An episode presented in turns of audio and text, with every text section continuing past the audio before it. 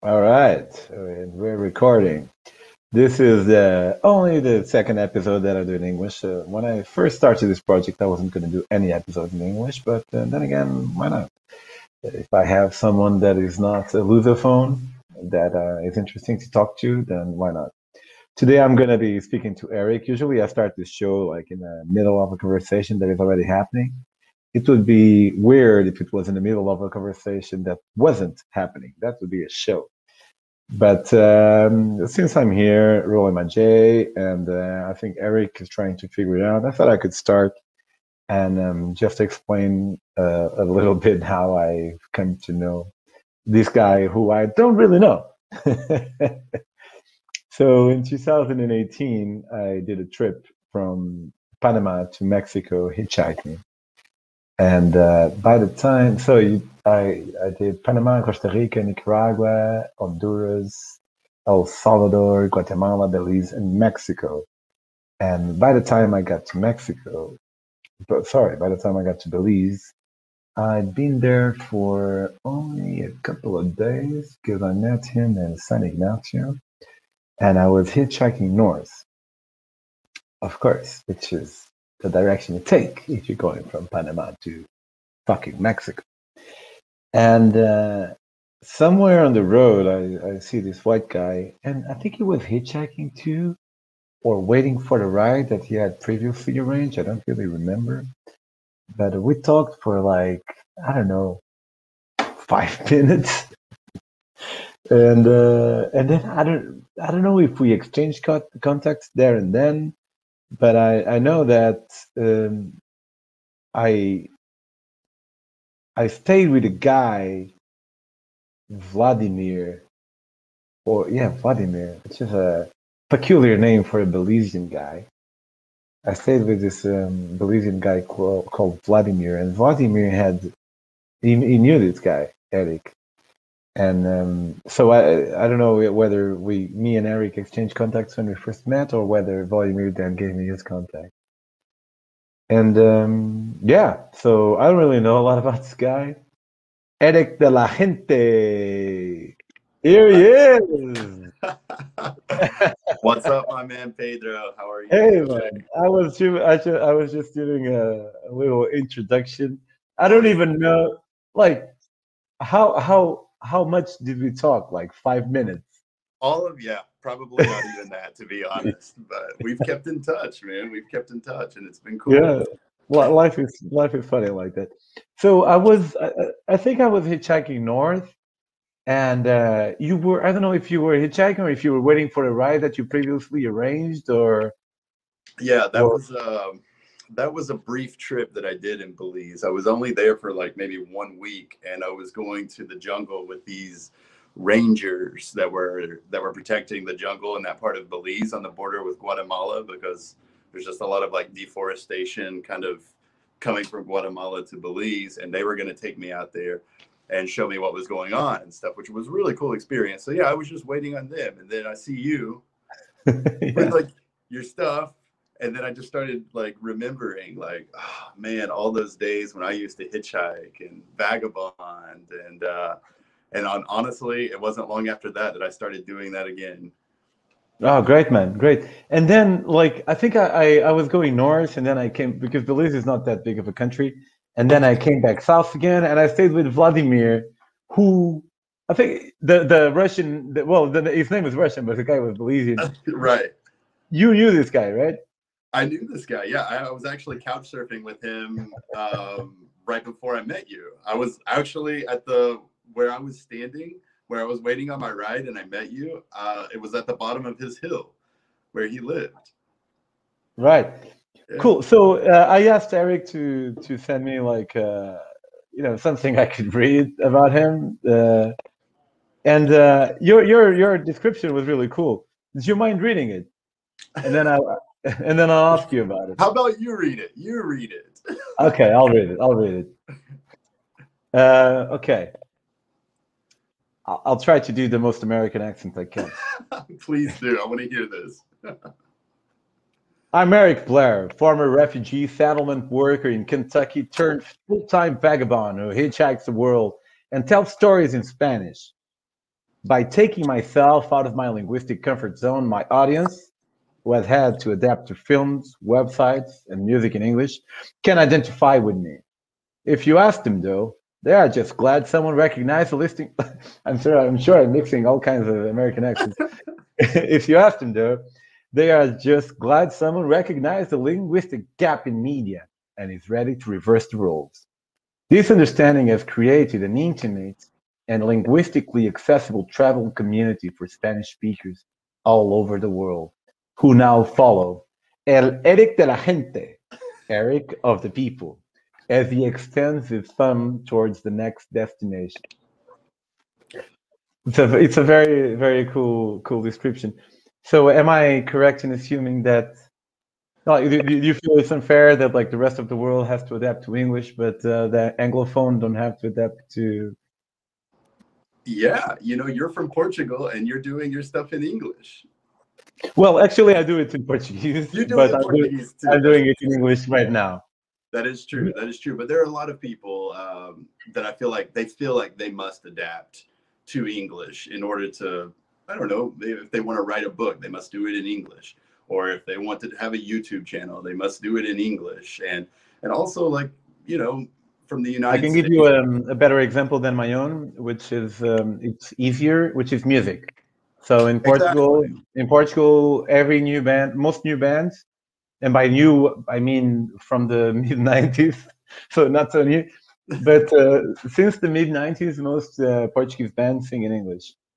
Is that right? Okay. Yeah. And well, in Europe, it's very common. You look at some some popular artists that are from, you know, from Sweden or from Germany, or they they they decide to do their their music in English too. Um, yeah, and I just kind of thought that that was a little unfair. Um, this isn't something that I that it's not something that really occurred to me until I started my last trip. Uh, just to kind of give a little context about uh, how I started this last trip. I was in Kentucky and I was working tempor- temporarily with the refugees. Um, basically, my job was to help was to help them get settled into Kentucky. They would come. Which which refugees, sorry? Uh, we had refugees primarily from the Congo, the Democratic Republic of the Congo. We had some from Iraq, from Syria, Somalia, of course, with uh, Donald Trump's ban on Muslims. Uh, that kind of stopped after a while, but uh, that's why it was primarily Congolese at the time.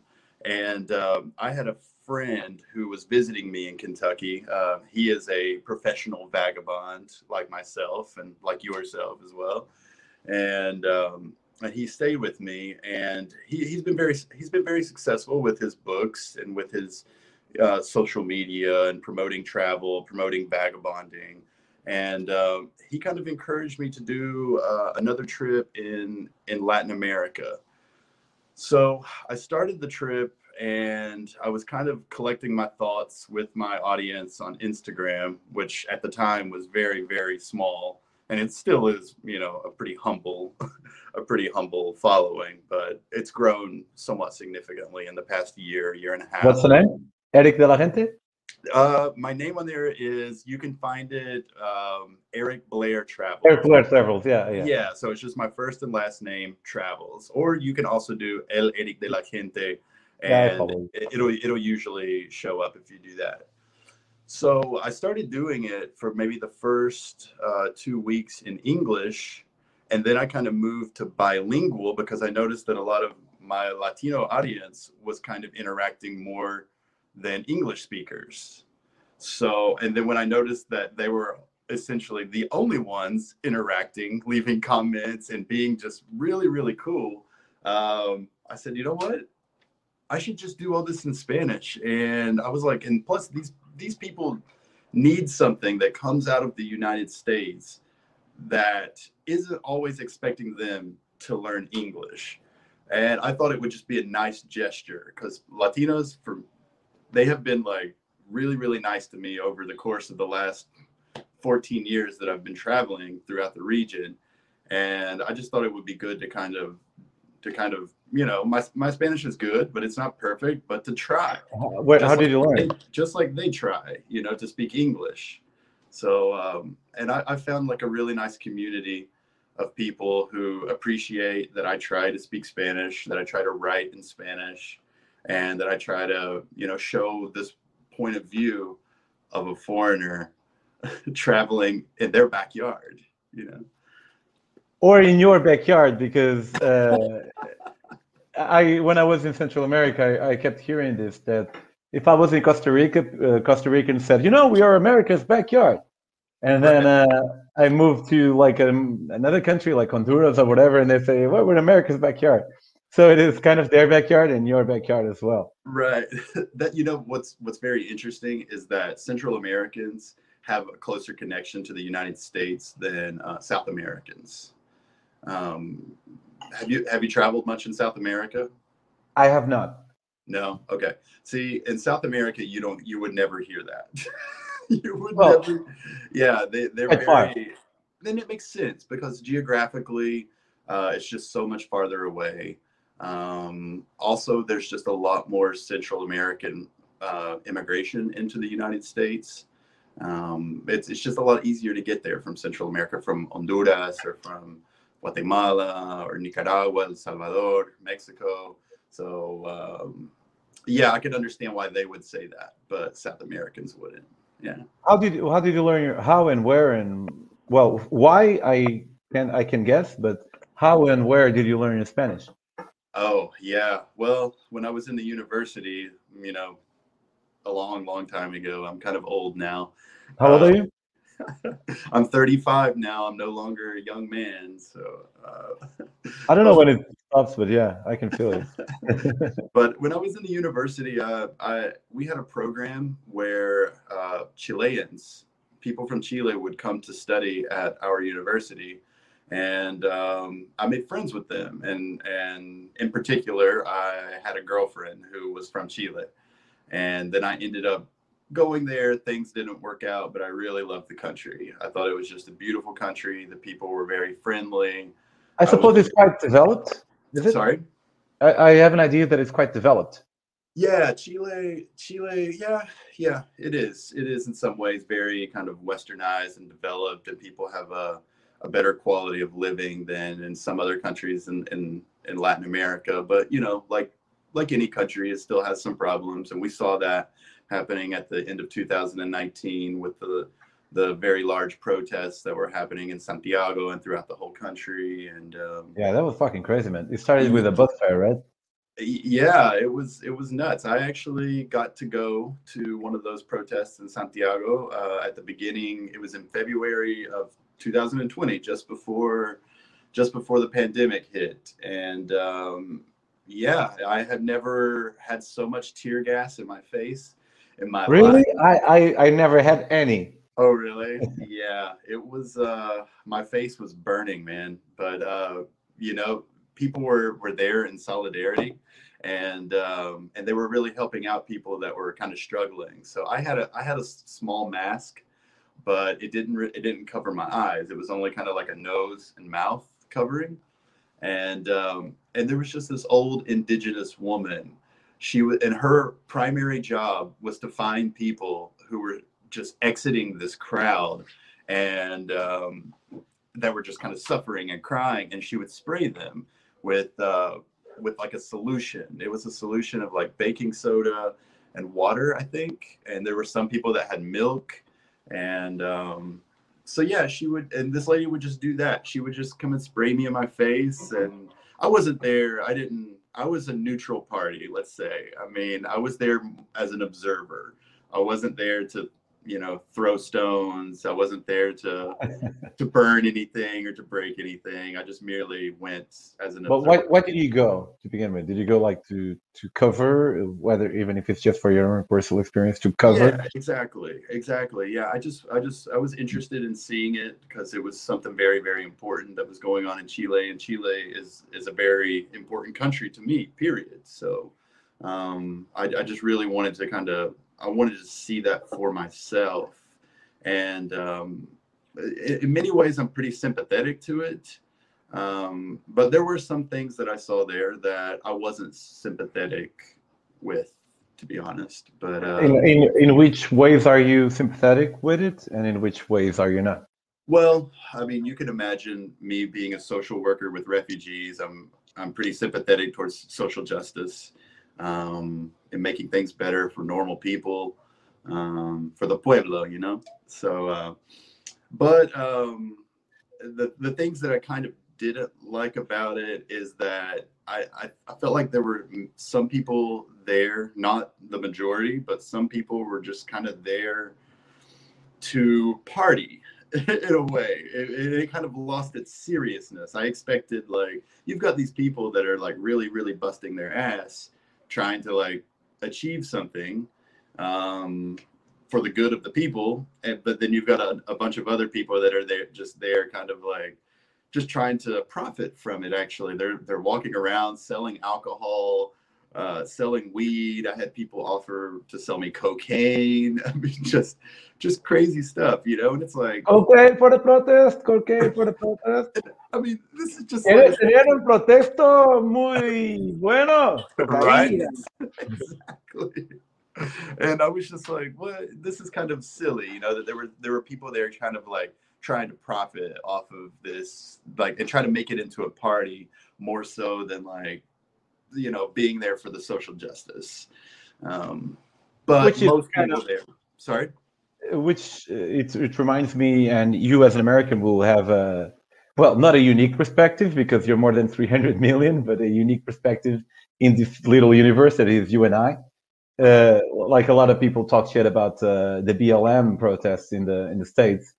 And uh, because of some, because some people were there to protest and some people were there to riot and um, the right and the left had two very opposing narratives.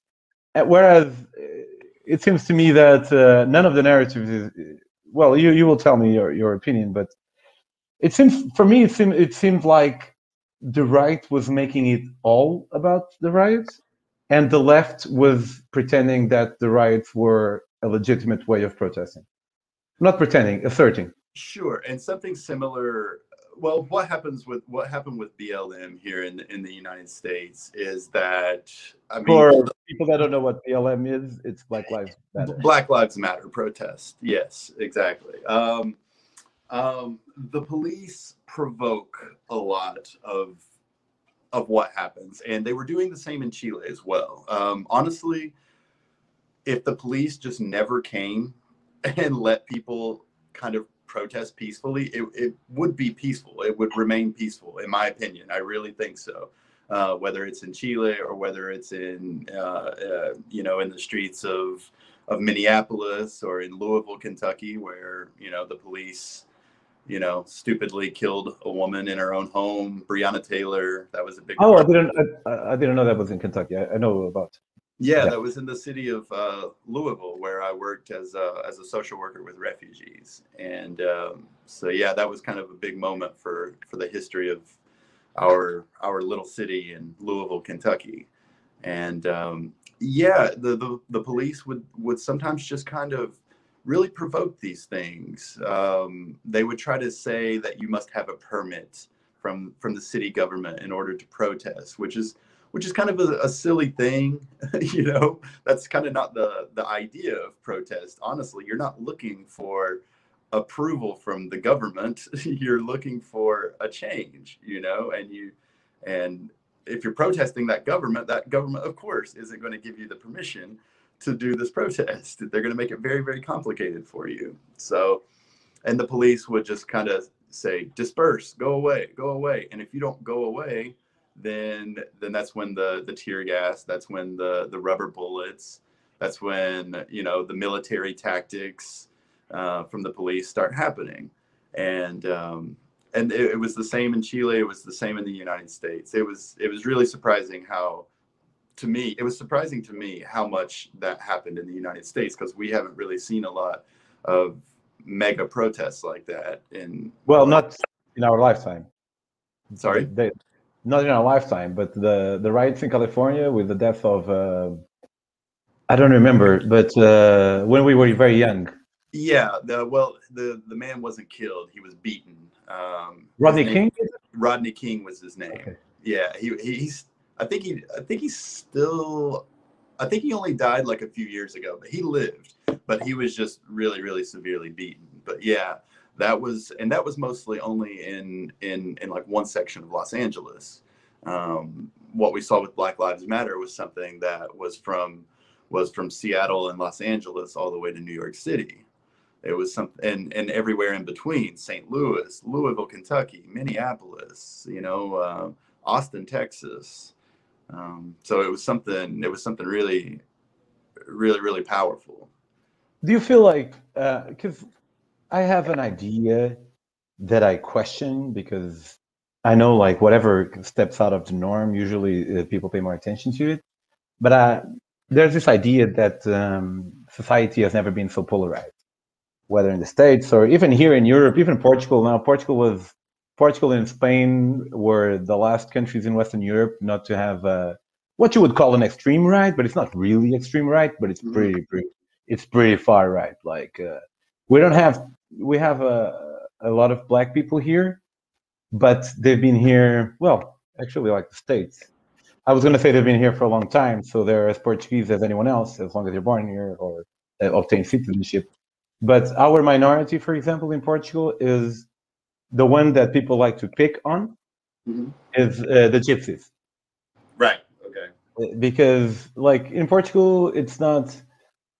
Uh, how do I say this without being misinterpreted? Like 20 years ago, if you were racist, like people could go like, yeah, it's just Miguel being Miguel, you know. Uh-huh. But now, now that doesn't fly anymore.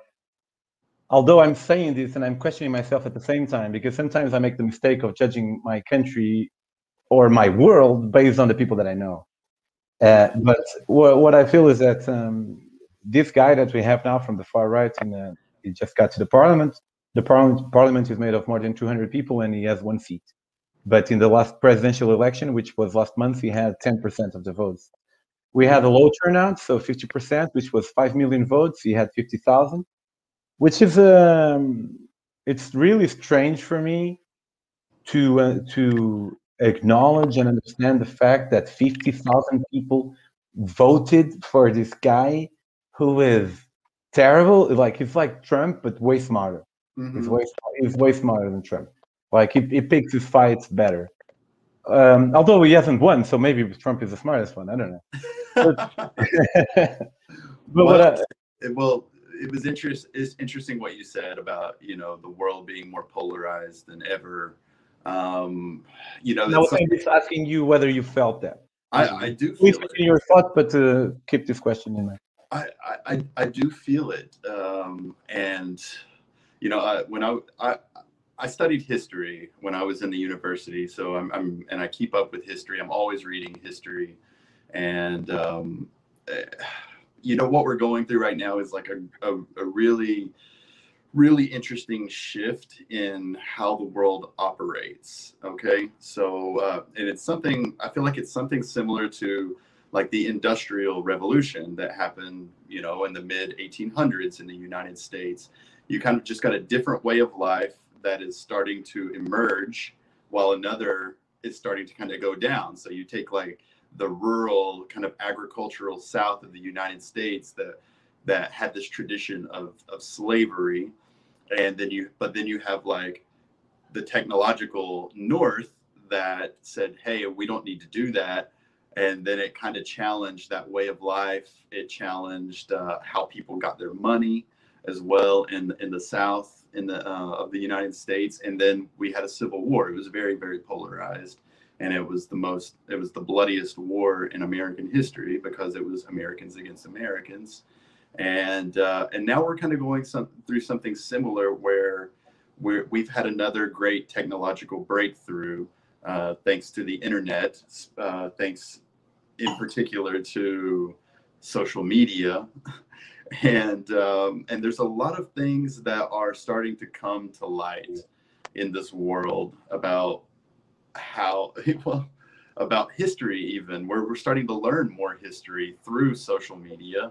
There are some people that want to try to distort it for their own personal gain um, and this may even be on both sides um, to be honest but there are some people um, that are using this as propaganda. And then there are a lot more people, kind of towards the bottom, just regular people, um, that aren't quite sure how to critically think about what they see on the internet, on social media, Yeah. on Facebook or Instagram, and they're easily they're easily influenced by this. And yeah, I found myself trying to really uh, teach my father how to recognize uh, fake news. Right. And by by because over here, like fake news, uh, you don't see it in mainstream media like you might in the states. uh-huh. It's uh, because you do have. Uh, you do have not fake news, but fake interpretations and things that are not really true. Over Sure. here, it's more on the on the down low, and it's like like these weird websites and whatever, like uh, the truth that no one tells you that whatever. And I found myself trying to teach my father how to recognize when a website wouldn't be trustworthy, because he would just. I said if I said grandfather, I meant father. He would just share anything, anything that was like what? No, man, you can't, you can't, uh, you can't do this, man. You have to take, you have to see where it comes from, and and this uh, illiteracy really takes its toll and really makes people, really influence people. Yeah, a lot of people think that uh, all information is good. You know, uh, especially older generations. They uh, perhaps, you know, I think about, you know, people. I've I've got some close family and some close friends of the family that are maybe a little bit older, and uh, and a lot of them did not, you know, maybe go to the university and learn how to evaluate sources or something like that. Um, they're not stupid people by any means at all. I mean, they're intelligent people and they're and they're very crafty. There's no doubt about that. They just don't have that skill yet. Yeah, they don't. They perhaps don't have that skill, is what it is. And uh, Yes. and of course, that is very beneficial to people that to people that profit off of that or benefit from that. People in power, large corporations, perhaps, um, or interest groups that that want to kind of you know spread this information around um, and, and keep profiting uh, or keep benefiting through through some way. It's usually profits. That's why I say profiting. You know, the other day, which the other day, which was three days ago, I saw how the I, I just saw this headline. So I too here am guilty of not uh, diving deeper, Mhm. but it was it was this uh, airstrike that the states had in uh, Syria, but I don't really know the reason, so I don't know. How, but I, I think it's it's hard. Uh, I, I doubt it's for a good reason because usually, am I sounding like or obviously No, you sound fine to me. um, I doubt that I would be convinced that it was for a good reason that uh, some places here got wrong. And I was thinking, and I was thinking that I, I had this idea. Like I'm, I'm an informed person, but I'm not that informed. Like I wish I there was there's so much more than I wish I would know.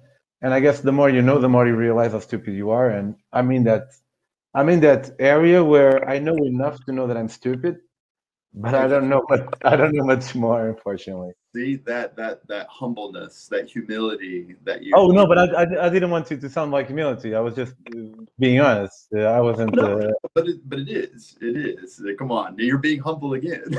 oh fuck! Sorry, man. Uh, sorry. No, but Um, it's, it's important to rec. I think it's very important to recognize that you don't know everything, and I think it's dangerous when you think that you have the answers, that you have the the one true solution. Um, it's it's unscientific to think that you know that that you have all the answers, and the science is is a perpetual is a perpetual. yeah, but like in this case, in this case, for example, um, what I don't know is. I don't know how, if it's true because I have an idea that Donald Trump didn't, uh, for all his faults, he didn't bomb a lot, uh, which is good. Well, so he didn't, yeah, he didn't really cause much conflict in other countries, but he caused the Yeah. conflict in our country. That's that's true, but I found myself thinking because I think I think Donald Trump is uh, very. It's the lowest form, one of the lowest forms of a human being. I really, I really, I have no respect for him. I would never be his friend, and I would be friends with a fucking lot of people, man. I'm very, I'm, I'm not demanding at all. I understand people have their faults, Mhm. and I try not to judge.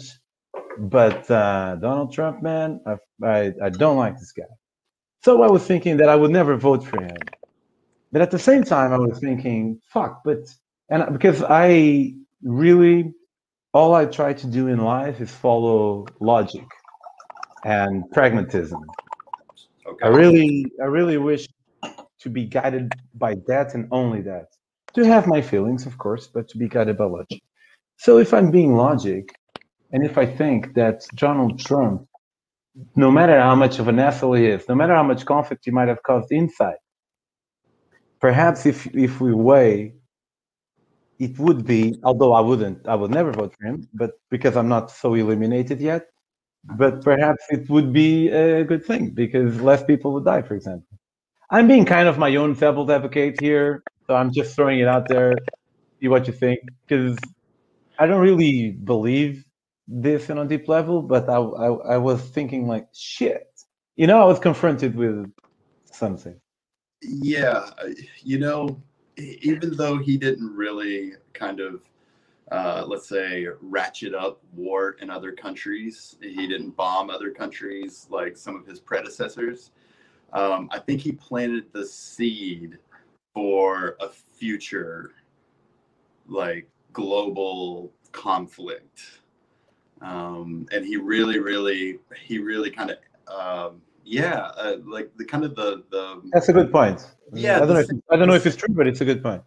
I mean, well, who knows if it's true because only time will tell, right? But I, I just kind of think about like what I, what I've studied in history and what I've seen, and I feel like that's exactly what he's done. He is kind of um, he's sort of kind of polarized, um, or actually not really polarized, but it was always there. I think it was always there. It was latent, and he just kind of gave these people.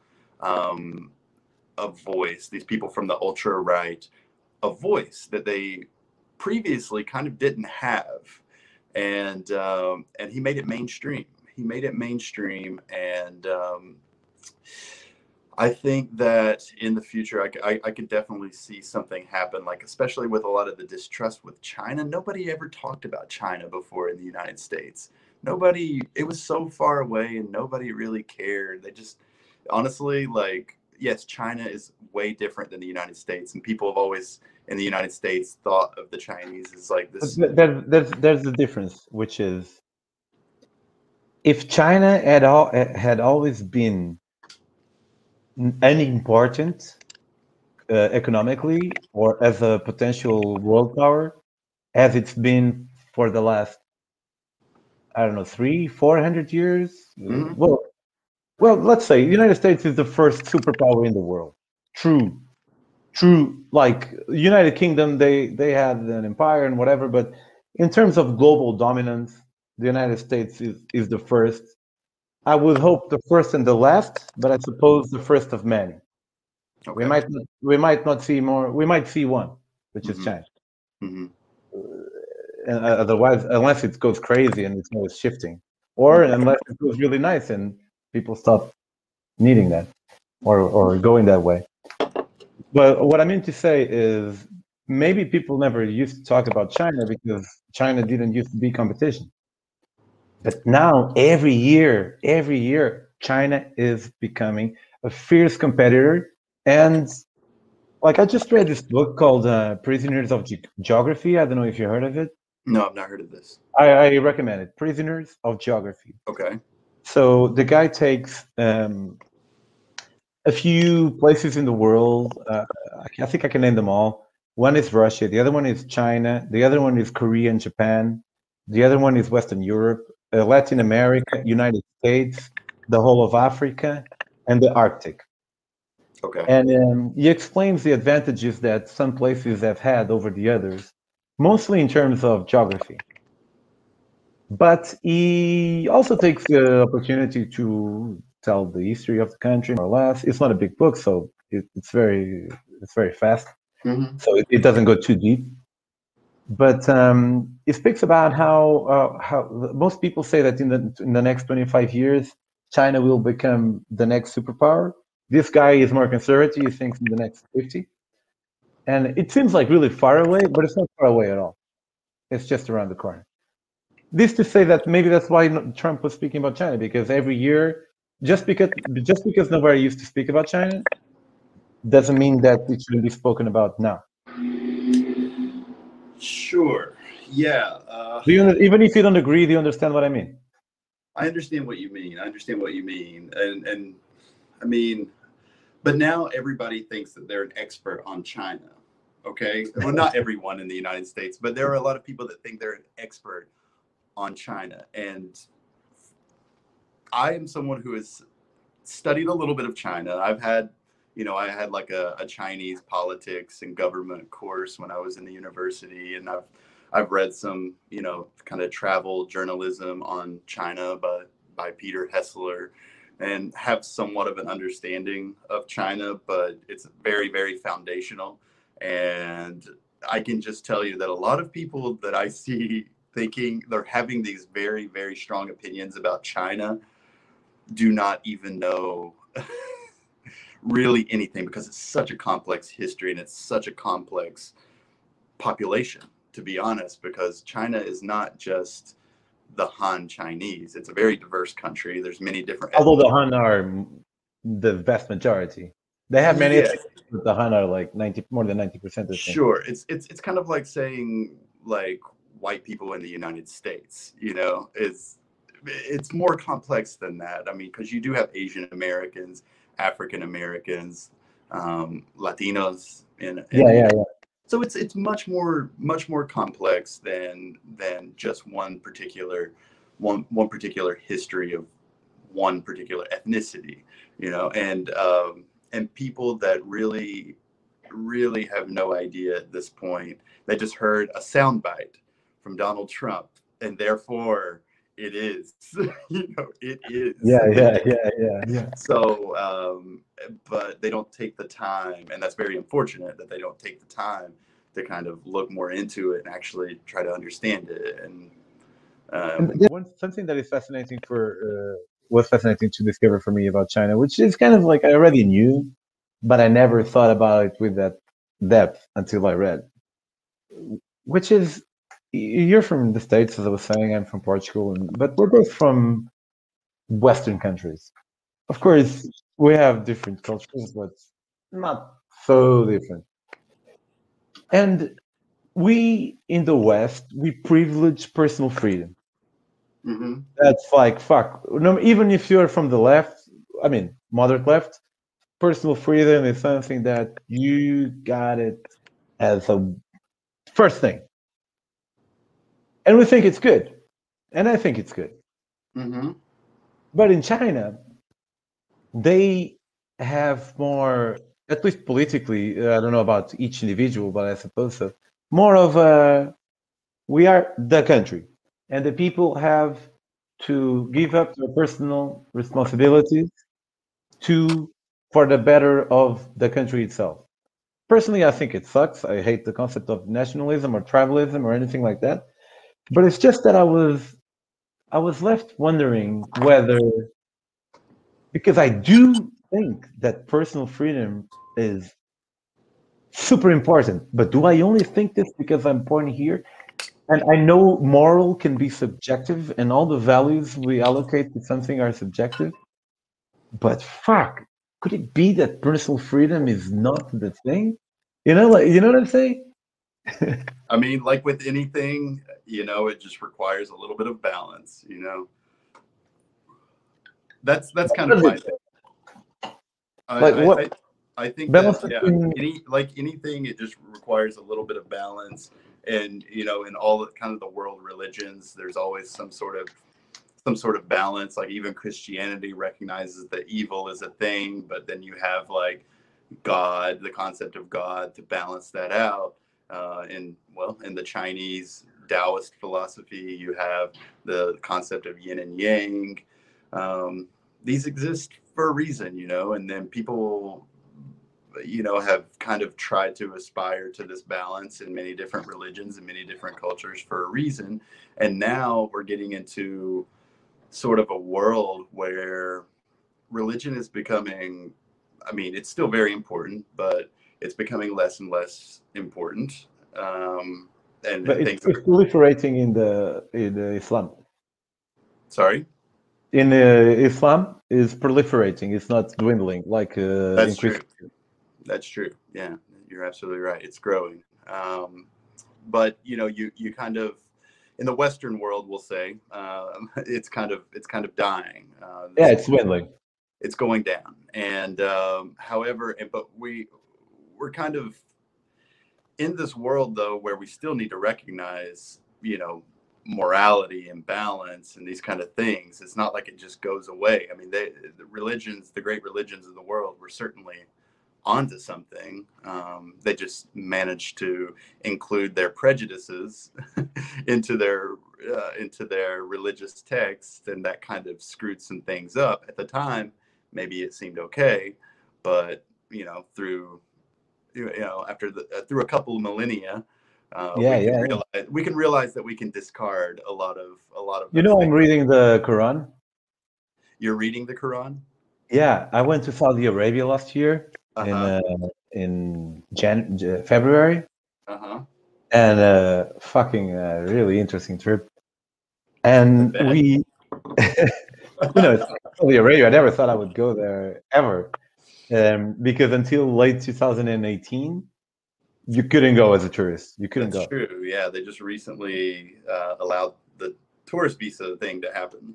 But they they changed it like that. So, for example, Angola when I went to Angola, you could go, but I needed to show that I had six thousand dollars in my bank account. I needed a letter of invitation signed by someone over there, authenticated, whatever. But Saudi Arabia went from no one to you fill a form online, you pay a hundred dollars, and you're in.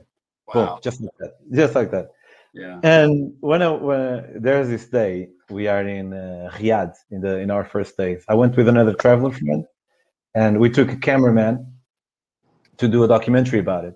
If it uh-huh. comes out, we'll we'll, we'll translate it. Uh, I'll send it to you. We'll subtitle it. Okay. And um, so the, this guy was following our trip into in when we we hitchhiked the whole way. It was really cool. Okay. And one day we are in Riyadh and we step out of the hotel, and I think we were going to withdraw money.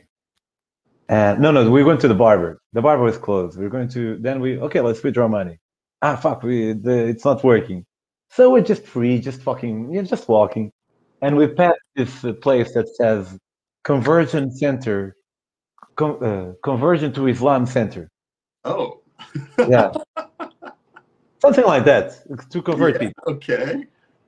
And uh, I, I, I passed by it and I stopped like 10 meters away looking at it. And my friend, he he also stops looking at it, but he stops way closer. And the guy's like, come, come, come. And like yeah let's go you know.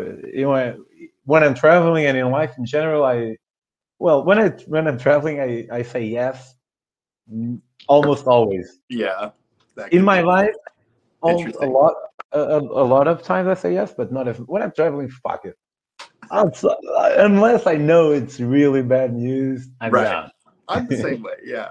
If you're gonna if you're gonna be a good traveler with good travel experiences, you just have yeah, to say yes. You, go you have to you have to get out of your comfort zone. Yeah. And you know, maybe sometimes you can die. That's true. But you know, it happens and it's not likely. So you say yes and you hope you don't die. Perhaps dying is cool. Who knows? yeah, maybe. Yeah. but anyway, this this wasn't that hard of a thing to say yes. I said, yeah, and we went and like the guys are very helpful and they bring us some chairs and uh, and i'm fucking i'm really nervous because i've uh, i've become a, an almost radical of the truth okay like i i can tell you the last two times i lied uh, the last time i lied was two months ago when i went to make a new passport and i said that uh, i lost my previous one i lied uh-huh and the, the time I lied before that was one year before when I was hitchhiking in Egypt. and uh, I told the policeman that uh, I wasn't really hitchhiking. I was waiting for a friend or something like that. Okay. So I never lie. Uh, and if I'm in Saudi Arabia and uh, I know I'm in a conversion center for Islam, if they ask me if I believe in God, I will have to say no. Okay. And I know that me saying no will not put me in danger. I'll be fine. But it's going to be uncomfortable as shit. It's going to be like weird. They're going to look at me differently. And, you know, say what you want. Uh, uh, they, in my experience, like I've traveled, traveled in, I think, more than 15 Muslim countries. hmm And um, they're really, in my experience, they're really cool with people being Christian hmm but they find it weird or perhaps offensive if they're atheists. Yes, that's I can see that. Yeah. Okay, okay. So I'm like, ah, fuck, man. And then they didn't ask, and they gave us a bunch of Qurans, and like one, uh, like some like booklets in Spanish, a Quran in English, and then we meet this guy. This is I'm going uh, it's a long way to to go to where we were saying what we were discussing. okay. but I think it's a cool story. And uh, we- we're there, and then uh, did they introduce us to this guy, and this guy's like really big. And um, oh no, no, sorry, that's after we're there, and they ask if we want to go to a, ma- a ma- like a mass uh, when people go to pray. Sure. Yeah. And we tried we tried to get in a mosque that day uh, before the previous day, and uh, they said no, if you're not a Muslim, you cannot come in. And we're like, yeah, okay, no problem. So in that moment, they ask us if we want to go in. So we're like, yeah, fuck yeah, let's go. Yeah. And um, they take us to, can we film? Yeah, you can film. Awesome. We take, uh, they take us to this small mosque, and we're in a corner, and it's fucking packed. It's like uh, maybe eight rows, maybe 50, 60 people per row. So it's not super big, but it's uh, not a very big place, but it's a lot of people. And we're in the corner and uh, we're filming and then this guy comes to us and he doesn't speak english. Our host like is gone. We don't know where he is. And it, we feel like he's a bit tense. And we're like no no we were invited uh, invite who? And then this big guy comes and he's, he's dressed with a like the kafia which is that arab scarf they have on their heads Okay. and that, that white gown. And it's really big and he looks uh he's one of those people that has a resting face that looks malicious. Okay. and i tried to explain and he was like no problem. And then he, he writes in his phone uh, on google translate saying do you want to go to the front and we're like yeah let's go to the front. So we go and this was very quick. And we're in the front of the mosque. And with the, the imam is over there and everybody is facing us. Of course they're not looking at us and it's really fucking powerful. And my our our cameraman he never he had never left europe and he, he was 21 and imagine you never left europe and then you go to saudi arabia. Right.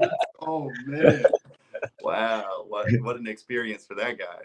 yeah and it was cool because like the three of us got along and like hitchhiking like you never left europe and you're hitchhiking in saudi arabia so and it was a great experience for all of us but so we leave ah the, i was saying the cameraman he, he, he was like he was, he was like look at my hand and he was shaking not because he not because he was scared but because it was quite tense like you know we got we got out of the hotel to go to the barber or, or and then to, to the atm and then in fucking i don't know 20 or 30 minutes we're there.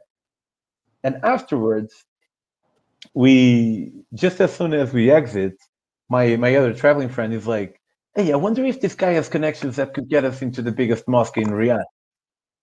And i was like yeah let's ask him. He, he said let's ask him. And, yeah, and i sent a message and the guy was like the response was awesome. Someone will contact you I'm like ah, yes nice. So we talked to the guy and uh, we hang out in riyadh for a few hours then we took the taxi at like 5 p.m or something. And the guy was um, he looked like um in in arabia they have uh, what you would call call a, a standardized arab person but you also you also have darker Arabs. Hmm So he was a bit darker, and he spoke American, like uh, like he lived in the states. Although I think Okay. there. Like me. yeah, yeah, yeah. And um, guy was so cool. Like he showed us around. We were inside the biggest mosque. Apparently, it's uh, not uh, something that is very easy to do. For three hours with him, and in the end, we went for dinner. And then he told us some stories that I will not tell will not tell here to protect his privacy. Sure. And uh, not because of you, but because this is uh, public. And he, gave me he gave us a Quran. And this was a long wait because you were saying how the laws before perhaps were useful, but 2,000 years have gone by. And uh, I see that in the Quran. Apparently, when the Quran came, it was um, it made things better because sometimes there are footnotes in the Quran that I'm reading that explain how it used to be until that law Right. was passed. So that law that was passed, that today you look at it and you think this is very sexist. sure. That law was super progressive at the time. But the problem is, we all understand that the morals change, but the holy books are supposed to be universal. Yes. Yeah. Yes. exactly. And how, do, how how can you reconcile that? Yeah, exactly. And that I mean, you you would if you if you question that, you're a heretic. You know, they burn you at the stake. You know. Yeah, and imagine like in in apostasy, like leaving Yeah. religion, is something that there's a vast majority of uh, Muslim people in uh, the Muslim world. Uh, I don't know how the percentage is in, of Muslims in America or whatever that think that the apostasy should be punishable by death, sure. and that's really um, really heavy. Yeah, yeah, yeah. That's true. Um, it is. You know, there there are some uh, in Christianity here in the United States and probably in some other countries as well. Um, there are some. There is a minority. You know, a small percentage of, uh, say, Christians that are. Mm, are a little bit more open to questioning um, the things of the Bible, for example. Which I mean, honestly, the Bible and the Quran, sure, they have some different stories, but but for the most part, they can be they're very similar in their prejudices in many ways. There's, there's um there's a very sorry to interrupt you, but there's a very important difference, which is uh, uh, bear in mind that uh, I'm an atheist. I'm not trying to defend Christianity, but Sure. uh, I I have to say this, which is in at a certain point in the Bible, it is um, something like render I- in English. It's going to be hard for me. But render unto Caesar what is Sure. Caesar, Yeah. meaning the the government is the government and religion is the is religion and that no matter how ambiguous it can be it opens room for the fact that you can separate church and state Sure. and uh, this makes a lot of difference which is something that the, the quran doesn't have and that's the, that's kind of the thing about the Bible, though, because there's also plenty of stuff in the Bible that suggests theocracy. you know, so uh, that's that's kind of what I have with. I have a problem with some of these religious texts, and it's that you know sometimes it suggests one thing, but then in another part it kind of Yeah, like I do a fucking review man. Like review the book before you publish it. Like i do that and i'm no one. I nobody reviewed that book.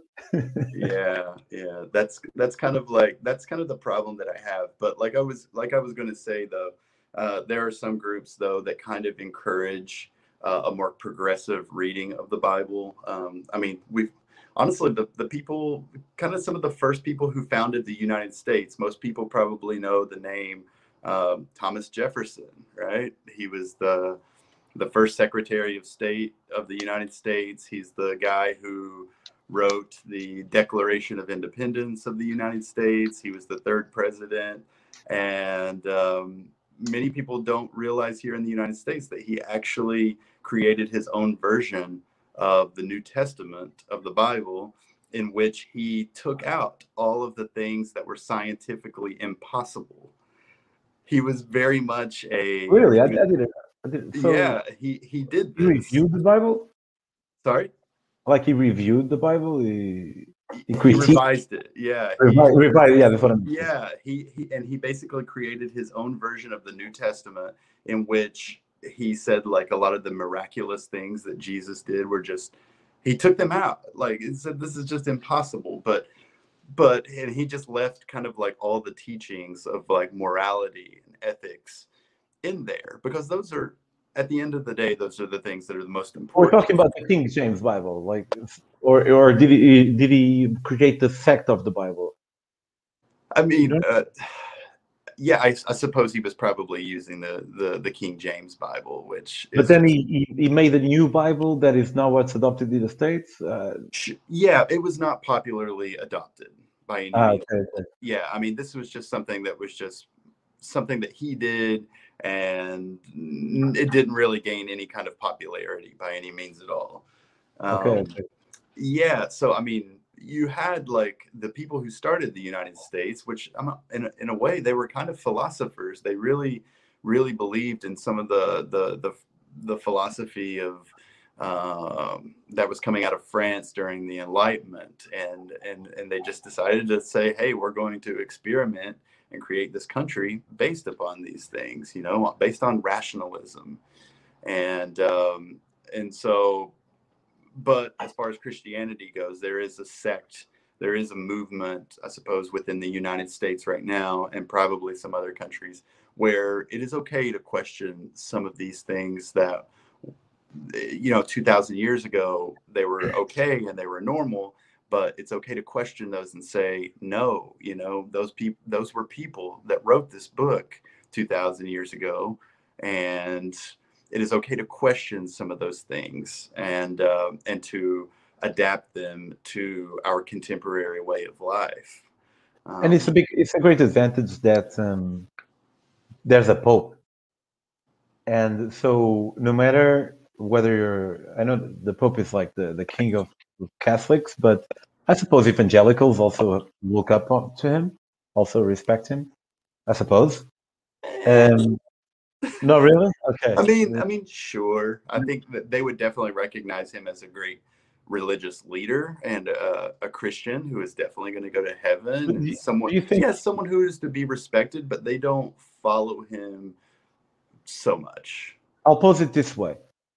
I presume that if the Pope starts saying that it's okay to be gay, it's going to have some impact in Catholics on the long term, and a little impact on evangelicals. Not as much as in Catholics because they don't recognize him as a power figure as much as Catholics do.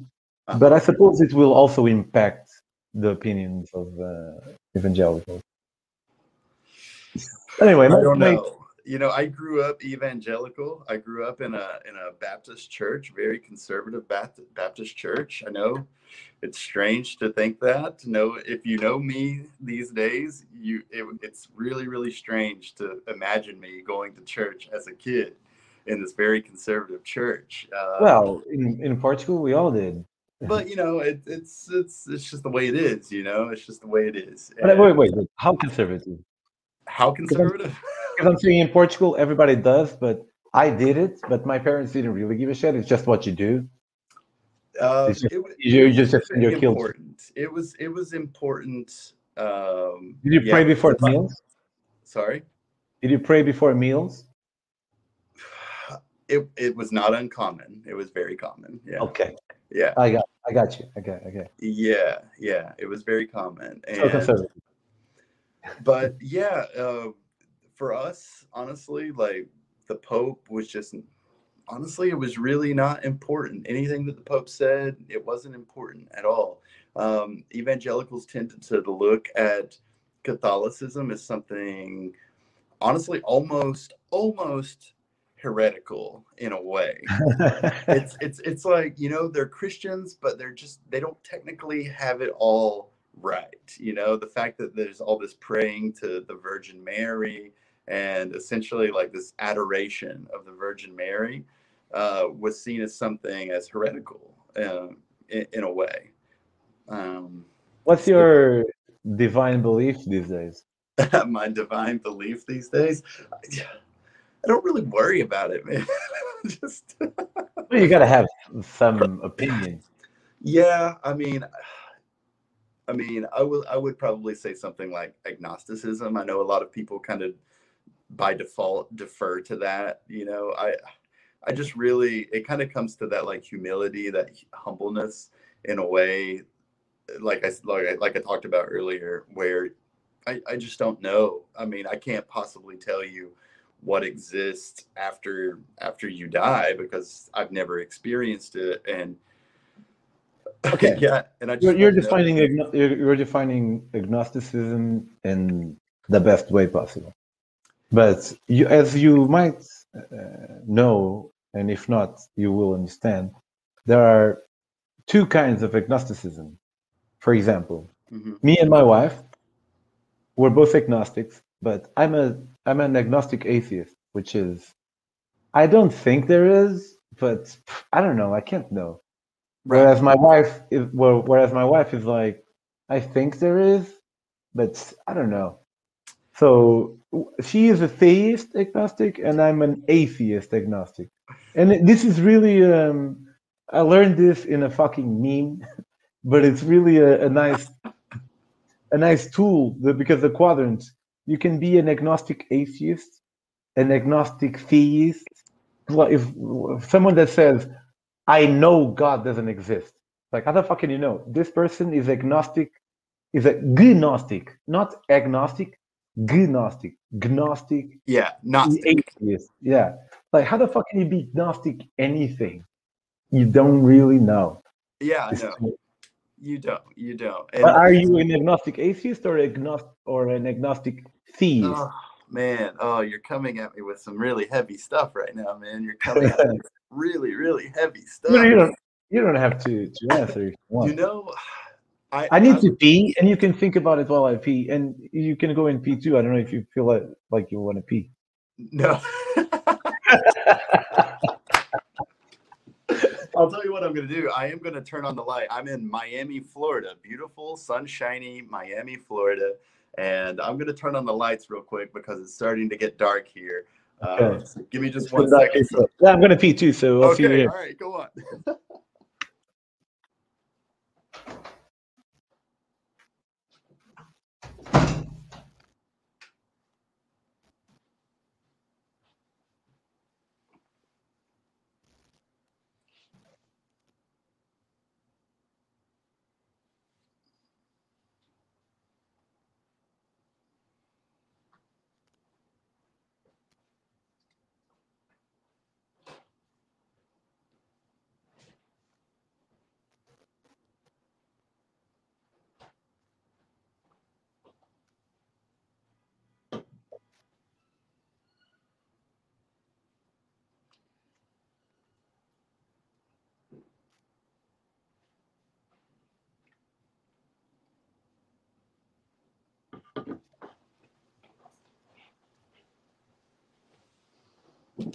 What up, Bodie?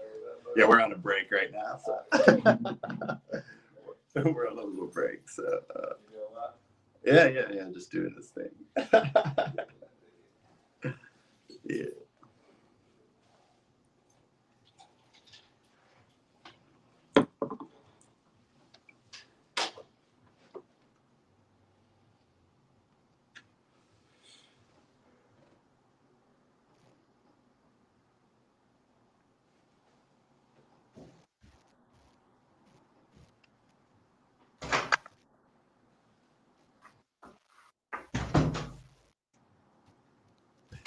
So, all right. You're gonna edit that, right? oh yeah, let me do a print screen. Yes. Cool, cool, cool, cool. So, oh, I, you know what? To answer your question of whether I'm more of a Gnostic agnostic or like an atheist agnostic, before I answer that, I've got to finish off my wine. All right, finish your vino. But you know what? I'm alternating. I'm drinking these hard seltzers I'm alternating. Seltzer. What's a seltzer? Okay, so a hard seltzer is like it's like uh, carbonated water, but it has alcohol in it and it's f- flavorful. So, for example, This is. Um, Oh, it has alcohol of beer, yeah. Yes, exactly. So this is pineapple flavored, um, like carbonated water What the fuck? with alcohol. Yeah, That's that's. Then everything is water. Beer is water. Dude, With malt. these things have become so popular here in the United States, especially when you're in a place like Miami where it's hot. These are just like so. But can like, you give me like for someone that has no idea what that is? Can you try to describe it? Like, imagine that mixed with that, for example. Yeah, well, gosh, man, I'm gonna I'm gonna show you the the what it looks like in a glass. Okay. Oh well, I had a little bit. that wine, bro. So you see, You totally fucked it up. You had wine, so it looks totally there, there was a little bit of wine left. So It so changed everything. Well, man. I guess I have to drink this first. Anyway, sorry. So to be agnostic or agnostic. Well, all right. I have tendencies of both, to be honest. Um, but I mean, I recognize that I like the idea of of a god. Okay. Oh yeah, me too. I love that idea. I, I mean, it's cool. I, I mean, I like it, and and honestly, like I think that there is probably something, something that just controls everything. But I don't think of it as like necessarily something that But you think it as a mind? do I think that's it has a mind. that- that's how I no, I don't think it has a mind like us. So it could be like just a flow of things. Exactly. Yeah, like a force, and I and I and I just and But there is a flow. you know, and I think it's just a balance. I think it just is what it is, you know. And there is good and evil. There's good and bad, and we have these tendencies for both.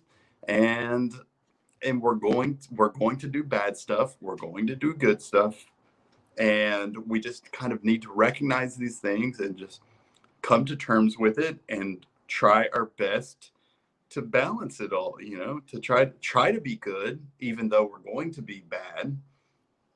you think humans are mostly good or mostly bad? Well, I guess I guess by that rationale, I'm saying that we're probably, I I'm saying that we're probably born with a, uh, probably like a an innate tendency to be bad and selfish. yes. But Yeah. once we developed, uh, once once we, de- but do you think we keep that, or do you? I I think I, I really think it's about like 50-50 to be honest. You know, I I because I just think about some people. We go back to the Donald Trump stuff. I know a lot of people that vote for Donald Trump that are good people, man. Like I've known people that have some of my friends, traveler friends that have come to the United States or actually they've been very scared to come to the United States because they think that coming to the United States is going to be they're going to face racism or some sort of violence or something like that. Oh, And- come on!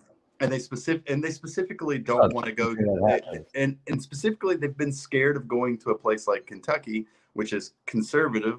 It is Donald Trump country, 100%. What do you mean non-white? Non, not- uh, your these, these traveler friends were non-white. Well, they were not right, you know, but No, no, non, non-white. Oh, they were not white. Yes, that's correct. They were not white. Uh, uh, Ah. They were they were Latinos. They were Latinos. Ah, okay, okay. Because I was Yeah. thinking, why, why would anyone be scared of going there? But then I, thinking, right, right, right, but, uh, but I'm kind of white, so right. Well, and the thing is, is like um, they got to Kentucky, and then they kind of discovered that these people who voted for Donald Trump loved Donald Trump were very, very kind to them. You know, they would take them out to eat. They would cook for them. They would have them in their homes. You know, and um, so it's like you've got these people that clearly take the side of a politician slash businessman who has some really fucked up beliefs you know uh, who is clearly a bad person who's preying on on people but yet they have a really good time with those people. And those people that voted for trump's like are really really kind to them. So it's it's it's really like a, a balance you know? I think i think we're all guilty of a lot of bad stuff. Um i i i'm guilty of bad stuff uh, even though I try to like be conscious of that and aware of that, but there's just no avoiding it. Well, I- th- th- it depends on what it is. But with, with the the story you were just saying about your friend, hmm uh, I had a similar one, but uh, it's more difficult for me to rationalize it, which is, uh, uh, I don't know if you know, you probably don't know because we, this is the first time we're actually talking. But I did a cycling trip from Portugal to South Africa. Yes. No, I saw that. Yeah. Okay. So in the middle of this trip, not in the middle, like almost in the end, in Namibia. By the way, Namibia is a fucking amazing country. I recommend you go there. In, in where? Sorry. Namibia. Oh, Namibia. Okay. yeah. Namibia. It's Yeah. amazing. Really, really awesome. Yeah. I would love to go. Oh. Yeah. In Namibia, they have um, 80 per, 8, uh, 8% of the people are white, Right. which is quite a big number for an African country. Sure. Yeah. Are they German descent? Uh, yeah, German and Dutch. Uh, German and Dutch. Okay. The, they're called the Boer, Boers. B O Boers, T yeah. R S. Mhm. Boers. I think it's Dutch. I think it's Dutch. Uh, and I have faced, I have encountered uh, like literal racism there, from white to black, as I never had in my life. Like if I've usually when I encounter racism over here, it's not very, it's not uh, literal. You know, it's not. Um, it's more nuanced. Uh, and over there, like I encounter some big nuances, like very obvious.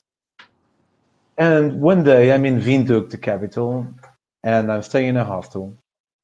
And I requ- I asked for a, a couch on couch surfing, Uh huh. and this guy said yes. So he comes to pick me up at the the hostel. And we're driving, and uh, somehow we're talking about uh, the, the blacks and the whites, and um, it was a very, very shallow conversation. But I remember he said, "Yeah, sometimes they use the racist card," and uh, I was like, "Okay, this doesn't mean anything," but it kind of stuck with me. But you know, whatever. This was a white guy that you were. Yeah, yeah, white, white Okay. Canadian. And we get into his house, and like it's really cool. He give him a room. He introduced me to his, wa- to his wife, to his daughter. She was seven years old, and um, we have a braai. Braai is how they call, or they say barbecue in uh, Afrikaner. Afrikaner is like Dutch, but uh, a little bit Sure. different. And we have a braai, and we drink a bottle of vodka me, my host, and his wife. Well, they were both my hosts. And I could detect that there was some uh, nuanced racism, racism going on. So I asked, uh, okay, but let me ask you a question, I said. And um, I don't know, I try to, sometimes I might do it too much, I don't know, but I try to call people on all, on, all, on their bullshit because I think I should. Mhm. And uh, sometimes there's no bullshit. Sometimes I'm the one. I'm the one with bullshit. And um, some of my friends they think that uh, I enjoy it. I don't enjoy it at all. I don't like. I like to debate, uh-huh. well, but I don't like to to have conflict with people. But sometimes I have to. Yeah, of course. And I and this was one of those moments Sure. Yeah. when know I, said moments. when I said okay. But I, I'm very careful. I do it very carefully. I say, okay, so let let me ask you a question. If your daughter would grow up and she was 18 and she would fall in love with a, and I said a, I didn't even say a black guy. They were like, no, no, no. They didn't even let me finish. No, Right. never, never, never, never. And I'm like, okay, okay. And I'm trying to translate my feeling into a message that could be received. Because if you just go and call people names, you're not going to get anywhere.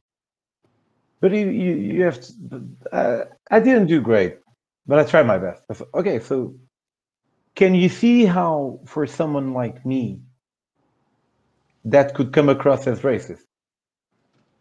Mm. Because it, for, for, for someone like me, it did. And they were like, oh, no, no. For me too. Yeah. And what did? What, how did they respond? they were like, "Oh no, no, it's not racism. We're it's the, the culture. We want to preserve our culture." But and I, gent, I gently. No, no. Well, I think this is wrong because I was yeah, saying it's racism. yeah, okay. But uh, so I destroyed all of the all. Not de- destroy. I hate this term, but we debated and I deconstructed these arguments about the culture. I thought, okay, but like uh, you know, is your culture so important to you that you would not you would deny your daughter to love a black person? Mm, And why is your culture better than the other one? If you can tell me, maybe I can understand. So I would deconstruct it. yeah. And it got, it got to a point where this guy said, I'll never forget this, man. He said, Well, but um, you don't see a horse fucking a zebra? And I was like, Wait a minute. But they are different species. And he was like, So are we. oh. And I was like, No, man, we're not. Yeah. and like, yeah, and, and, and, and the guy was like, "How do you know?" And you said you studied history, so you you probably didn't have uh, biology in high school up to a later degree. I mean, I, yeah, I had some biology, yeah, but I understand, yeah. But you know, do you know, do you know? There's like a one point that defines species, and it's Sure. called um, in English it would be, uh, fuck man. In, in Spanish it would be isolamiento reproductivo, uh, like uh, uh, reproduction, like uh, having babies. okay, Isolation, reproduction, isolation, which is, okay, for example, you have a horse and a donkey. Yeah. They they can fuck and they can have a baby, right, which which is a mule. right, But that baby cannot cannot have their uh, its own babies. okay, yeah, That means that the horse and the donkey, even though they can produce an offspring, they are separate species because they are isolated in terms of reprodu- reproduction or whatever you call it. A horse and a dog, uh, a dog and a wolf, for example, they can have sex, have babies, and their babies can have babies, can have babies. So a horse, uh, fuck man, I keep going to the horse. A dog and uh, a dog and a wolf, they are actually the same species just subspecies. So I was explaining this to the guy, and I was saying like a black person can have sex, can impregnate a white person, and they have babies, which have their own babies and their own babies. So Mhm. we are the same species. sure, And at the same time, I cannot believe that I'm trying to explain to a human being that black and white people are the same species. in the 21st century, But the, the reason I'm talking about this is because you were saying how some people can have bad ideas and be good people. And I, I think this mistake is too serious. But at the same time, I don't I didn't think that they were bad, you know? yeah, And and I and I told them like, listen, I'm I'm not judging you because you're from here and I'm from another place. And maybe if I was from where you are, you would be saying where you are, what you are saying. And if you were from where I'm from, then I would be saying what you're saying. But so I, I get that. I get that. But can you understand that this is not okay? And I couldn't get my points across. you just couldn't, yeah. Yeah. There was no budging at all. There was no, in, there was no ability to kind of see your the point. thing is like you know if you if you've lived and uh, and and i'm i'm re- i'm quite scared about this uh i'm not really scared but i think about this uh, within me like i have a lot of opinions and thoughts and i i always want the courage to change my mind. Mhm. because some sometimes people and since i am a person then i'm also a subject to this tendency. Sometimes people they get too ingrained in that idea and to give up that fucking idea means they're kind of giving up who they are you know? Yeah, and um, it, it- it's possible that one could fall prey to that Yeah, well, you know, uh, it's it's a very insular ment- mentality. Um, I I think this person perhaps has not really had any significant experience with the outside world. I, I would probably guess. not to my. I don't. I don't think so. I don't remember, but I Yeah. don't. See, I mean, and that's and that's kind of a, a thing that happens with a lot of people that I, I think are closed-minded, right? That kind of are or closed-minded or maybe a better word is misguided. Yeah. That uh that they just really haven't kind of gone out and and experienced anything else. Um, it happens here a lot in the United States. The people in the United States are famously, famously known throughout the world for not going out of the United States, you know, and uh, and kind of keeping this mentality that But you know, I think that's an unfair uh, criticism because the United States is very big. it's very big. So if you travel inside the United States, it's like you're traveling inside Europe. Like in Portugal, in, not in Portugal, in Europe, in some places, I'm sure you can do like 400 kilometers and you cross four countries. Not many, but in some. Uh-huh. So I'm with the Americans on this side. Like, yeah, the country is already pretty big, although it's the same culture, though. Uh, Yeah, exactly. Kind of. That that that's the thing. Is like honestly, you can go from you can go from the east in say Virginia, and then you can go all the way to the west to California, and then you can meet someone. you know, if you're from Virginia and you go to California, you can meet someone that has uh, virtually a very very similar point of view as you. Yeah. And even if they don't have the same point of view, they share the same culture. No, no Yeah. matter how, no matter how California could have a different culture than Texas, Mhm. a lot of it is still the same. Like the same guidelines, the same base points, the same presence, same talking points.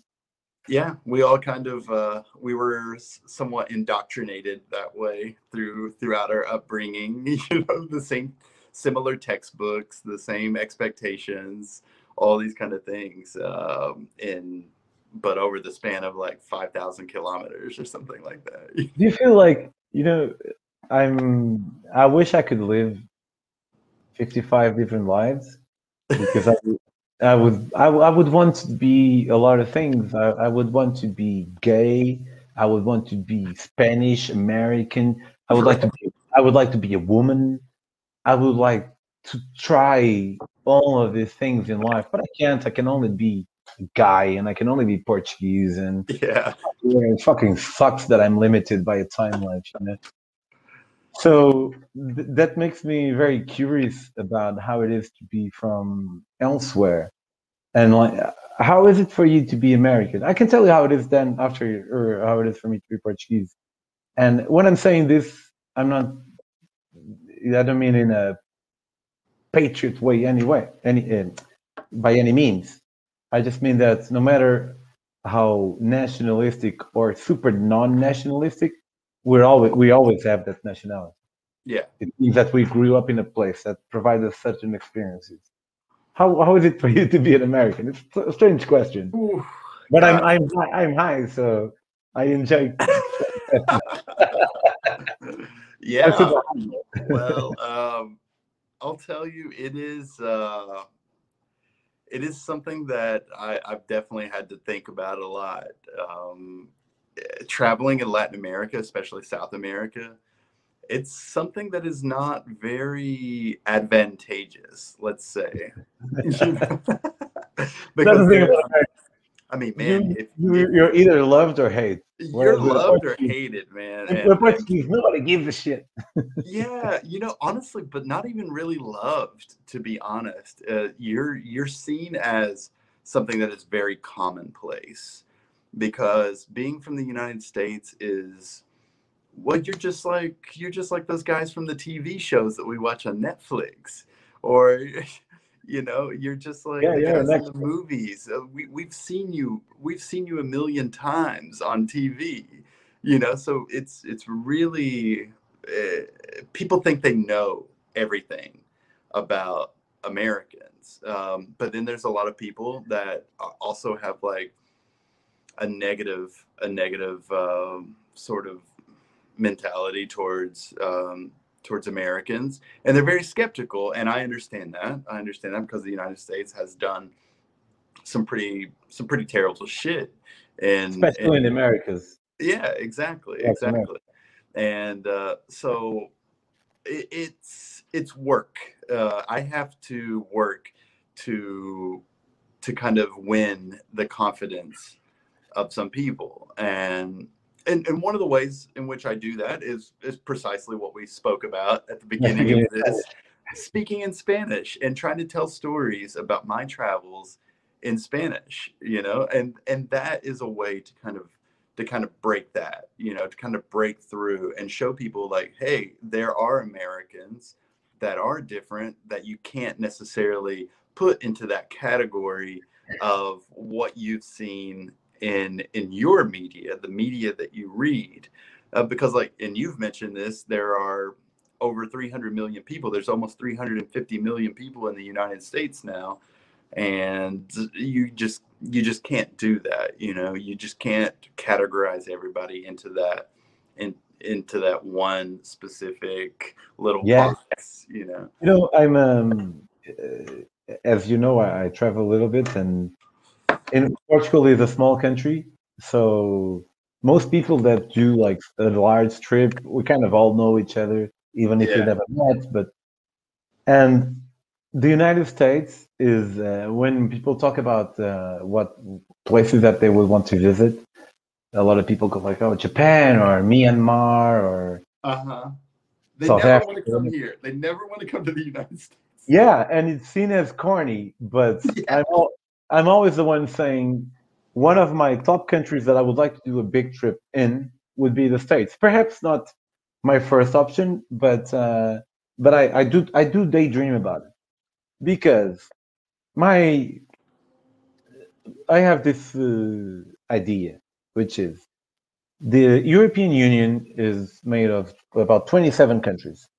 Uh huh. I think it was 27. It used to be 28, it's 27. And we have 500 million people. You in the States have 350 million. So, in European terms, we have 27 countries. So, that would equate to maybe like 19 countries. Yeah. Of course, you have the same president, the same language. So, there wouldn't be so much of a difference, but there will be some difference and I'm really curious about that. I'm really, I, w- I really want to be in a house of a Republican Texan, and I really want to be in a polyamorous house of people smoking weed and Mhm. taking DMA in California. Yeah. You know, and for me to, to, of course, I'm giving like a parody of each of the states, but these are things that happen and that's why the states interest me so much because of the diversity that you have within the same country. Like fuck, you have more people than no, no, you don't have. You, you have only a little less people than South America. Yeah, yeah. I mean, it's what maybe the third most populous country in the world after China and India, I think. So um, yeah, you definitely you definitely have a lot to explore here, and in different regions, obviously, are going to give you a different experience. Like right now, like I decided to I decided a month ago to just move from Kentucky to Miami, Florida. And I will tell you, man, it is a different ball game here. It is Yeah. it is such a different ball game in the in Miami in southern Florida. And uh, and I love that. And I've gone to Are you in Miami Beach or Miami? I live in Miami proper. I live in a okay, I live in Little Haiti, okay? So uh, this is a this is a neighborhood that is mostly Haitian. I've been to Miami, okay. Okay. but yeah. my uh, my reference, if from Miami Beach walking, how far away are you? The most. Mm, okay. You know, we drive here in the United States. we have chariots here. we I drive. How much? How long? How much? you- How long do you take on a donkey? So, That's how we a drive here. donkey, probably about 45 minutes. Because I was walking in Miami. That's why. I, you were walking. Okay. Yeah. No, uh, if, if you drive from where I am, you could be in Miami Beach in about 15 minutes, something like that. So it's not very far. It's not But very yeah, far. It's about proper eight- Miami. Eight eight kilometers more or less. So yeah, I'm kind of like um, which Miami Beach is its own city. It's not actually part of Miami. I know, I know, I know. Yeah, it's not part of Miami. So I'm actually in Miami proper, and uh, I am on 60th Street. So if you go to downtown and you start at number one Street, Flagler Street, and then start going north, then uh, and go up to 60th Street. I'm in a little neighborhood um, which is primarily people from the Caribbean, uh, people from Haiti, people from there's a lot of people from Jamaica, the Bahamas.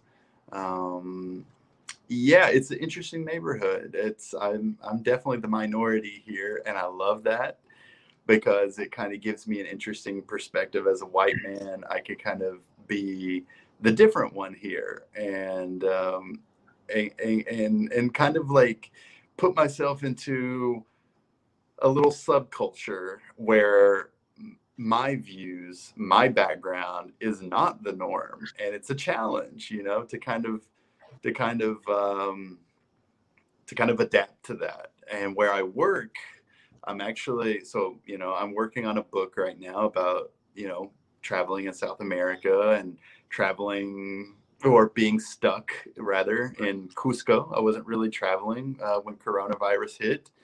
Um, so uh, I'm working on that, but on the side, I am working a, at a at a restaurant that is primarily African American, Afro Caribbean cuisine, and uh, I'm working at a bar at the bar in this restaurant, and almost all the people there are black and or Latino and um, and again like that's kind of an interesting experience as well to kind of work with with people that aren't like my old job which was almost like all white people you know so in kentucky so um, uh, so you can totally get you can get that experience in the united states where you're really really different uh, but then you can go to other places where you can be like absolutely the same. You know, if you go up to, I think it's in Massachusetts, you have a lot of people that are Portuguese. Really? Know? Yeah. There's, there's, there's some in Newark. There is a huge. Um, I want to say it's um, it's in uh, Provincetown, like close to Nantucket Island, off the coast of Boston there's a lot of people that are Portuguese, and I think they're mo- more specifically from the Azores, from the you islands. Know, I, have a theory. Uh, if you think of uh, uh, United Stations, uh, United Station famous people, yeah, very few of them have the same surname. Okay. Uh, like, uh, what's your favorite band? My favorite band? Oh my god! Like from the United States? Yeah, any band that I would know. Like from the United States. Yeah. Okay, let's just say like when I was a kid, I really liked Green Day and Rage Against the Machine. There you go. Rage Against the Machine. So yeah. the uh, that guy, I don't remember his name, but I know his, his surname is uh, Spanish. It's Spanish, right? Yeah, Zach de la Rocha. Exactly, exactly. Yeah. And the yeah. first one he said was uh, Green Day. Um, I also don't remember his name, but I know it's an Anglophone name. Yeah, but, uh, Billie Billie Joe something. I can't remember his. Os- Oswald. O- yeah. I think it's. Osmond. Yeah. Yeah, yeah. I don't know any other Osmond. Like I like right. Bruce Springsteen. Springsteen I never heard of. I like uh, uh, Smashing Pumpkins. I never heard Corgan. Billy I Corgan. yeah, I, I I love Pearl Jam. I have never seen any other American for Vedder. Vedder. And where so in in Portugal, for example, if you you have like a few surnames and uh-huh. that because we didn't really have an immigration as you did. So, for example, Springsteen. By the way, I read his autobiography and it's fucking amazing. It's one of my little heroes. Is uh, yeah, you got to go to New Jersey then. yeah, I, I've been to New Jersey, but I didn't think of going to. Okay. He's from he's from Freehold, New Jersey. Okay.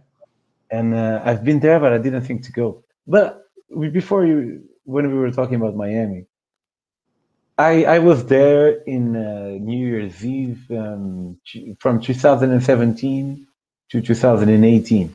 Okay. And I was I went to this uh, little page uh, on Facebook because I was like, "Fuck, man! In Miami, everything is so expensive. Where am I gonna stay?" I needed to be there for uh, to do a layover on my way to Panama. Uh-huh.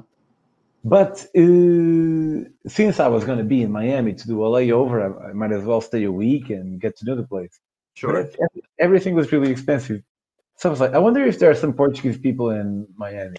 Okay. So I went on Facebook and I, I wrote Portugueses in Miami. And there was a page. It had only like 135 followers. Okay.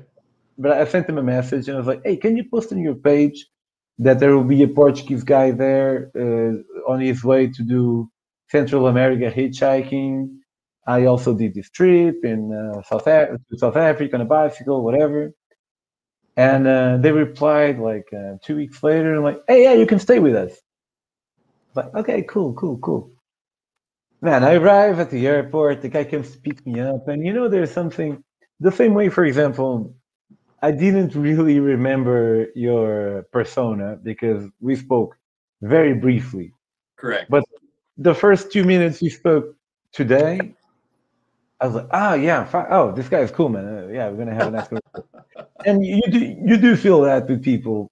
Sometimes you're wrong. Sometimes you feel they're gonna be assholes and they're fine, but usually you kind of get. And it's like that moment I, I leave I leave the airport and this guy comes pick me up and he has this northern Portuguese accent, and he's cursing a little bit. And we get in the car, and I see some cigarettes, and I'm, come on, I'm like, what the fuck? I, am associating a cool person with cigarettes. How 60s am I? But I don't know. It, it's just those processes that you do. And uh, they were fucking cool. They hosted me there for a week. They okay. I learned a lot about uh, Miami. Like they were telling me this thing that I thought was awesome. They were like, "Oh no, I was like, what, what, why do you have holes on the wall outside? We were in a balcony. Okay. And they were like, oh, that's to to protect the window when the hurricane season uh, comes. You see, yeah. And I was like, and I was like, what, what you mean? And he's like, oh no, when we have on the news that there's a hurricane, usually it's because it's really big, but smaller hurricanes are quite a, it's a thing. And they're telling me that um, when there's a hurricane, a hurricane, that it's probably going to be fine, but there's an alert, and uh, they gather in the same house, and the kids know that they won't have school the next day. And she, she was telling me that really, my Kylan, my kid, the other day he came and he was like, "Hurricane season!" the kid was happy. yeah, I mean, it's like you know, in other parts of the United States, it's like when you know the snow is coming. The snow is coming. There's going to be no school. Exactly. Yeah, yeah. It's, kind of hurricanes, man. But um, what what was cool for me was I remember being in a there was a free bus, or yeah, it was a bus like a, a quaint bus. Mm-hmm. It was uh, maybe like a short distance bus, but it was free. And I'm there, and like everybody's greeting each other, and it seems way nicer than I expected. Hmm. Interesting. Because because people, I don't know if you share this notion or not, and your opinion will be more, more valid than mine because you live there. But I thought people were really um, intertwined, like not nice to me, but regu- regu- regularly nice. Okay. Not like not like the most hospitable people in the world. Not that, but sure. I'm in the bus and I see people greeting each other, and I love the the bilingual part of it.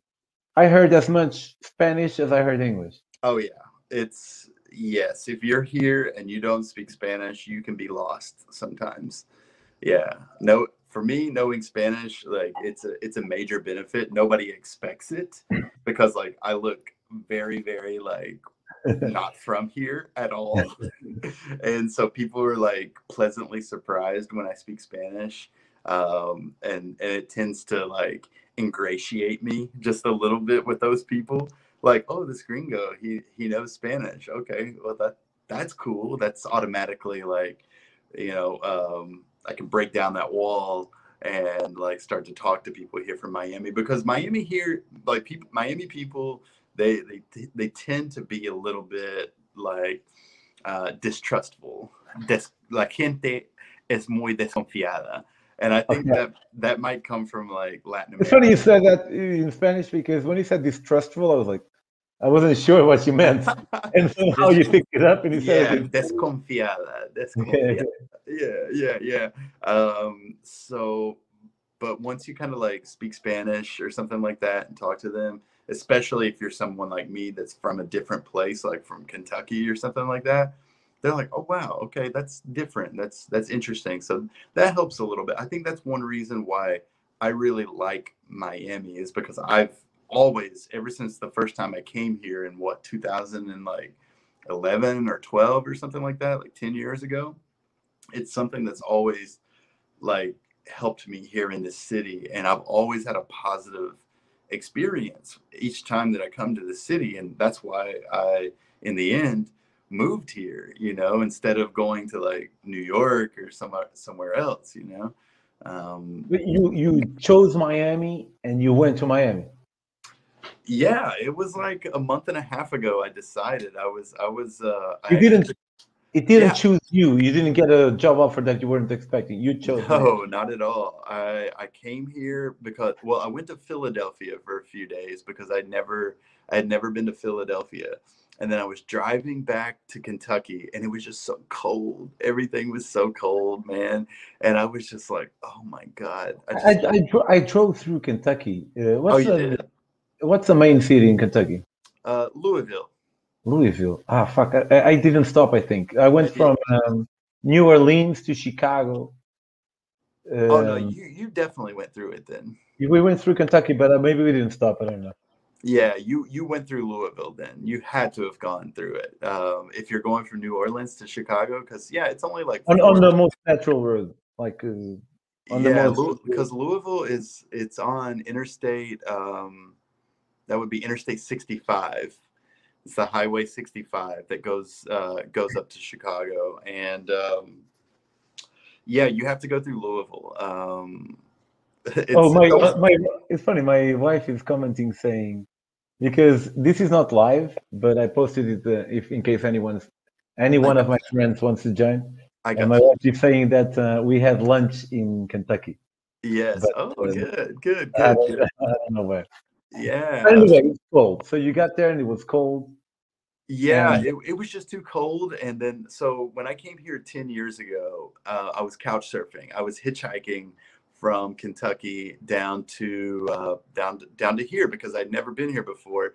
And then, so I got on couch surfing, and then I um, I was in Central Florida in Lake Okeechobee. No, no, wait, wait, like you skipped the whole journey. Sorry. You skipped the whole journey. You said I hitchhiked from Kentucky to to Miami, and then I couch surfed in Miami. You, you, neglected to say a little bit about how. Well, there was trip. nothing that happened, really, man. Like so no, you just hitchhiked every day, like, and nothing happened. Well, this was this was years ago, you know, and then so I couch surfed with this guy here in Miami, and uh, and it just ended up being a really really cool experience. And I because honestly, I didn't think that I would like Miami. I'm I'm kind of like an adventurous guy. I like the countryside. I like the mountains. Uh, I just and I'm not really about like the the high fashion or anything like that or trying to look too cool. Which in Miami you have a lot of that. I was really really judging Miami from what I saw on television and movies and that wasn't fair. I got here and I couch surfed with this guy. Also, his name is Eric, and uh, and then we just very important. Yeah, yeah, right. great name, great name. And if, uh, if he wasn't Eric, I would be in LA now. Right. but you know, like when I got to his house, man, it was just like I got to his apartment, and it and it was just like all this like funk music and like hip hop and there was just like people coming in and out of his house and they were all very creative they were artists they were you know they did like graphic design and and they just had like a really really really awesome vibe about them a really positive energy and and you know what i'm actually living with that guy that same friend what? in this very moment this house Wow wow, that's really nice, man. Yeah, so it's just amazing how we we kept in touch for the last ten years. I come down here almost like every. This year. was ten years ago, the first trip. Sorry. The, the what you were talking about was ten years ago. That was 10 years ago. Yeah, it was. Yeah. Uh, I think the beginning. It was January of 2012. So. And who is this guy? Tell me about this guy. Oh, this guy, man. Yeah, well, he's from Ohio actually, and um, oh, white guy. Yeah, yeah, exactly. he's from Columbus, Ohio, and uh, he studied um, design, graphic design at the Pratt Institute in Brooklyn, New York, which is a very, very cool school. You know, for if you want to study design, any sort of design, to be honest. And uh, he's just, um, you know, he bought this house here in Little Haiti in this sect in this sector of uh, of Miami that's kind of it's kind of poor, right? And it's it's not it's not the greatest of neighborhoods. It's nothing like what you see on TV about Miami with like the big buildings yeah. on the beach or anything like that. Like for example, like I walk out of my door and then there's like chickens and roosters walking up and down the street.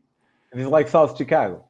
Something like that. Yeah, yeah. It's just kind of it's well, rough. It's, it's, it's a little bit dangerous just yeah, it's a little it's a little bit. Yeah. Let's, just say, okay, let's just say that on my second day after I moved here, like a month ago, on my second day, there was a shooting on the corner.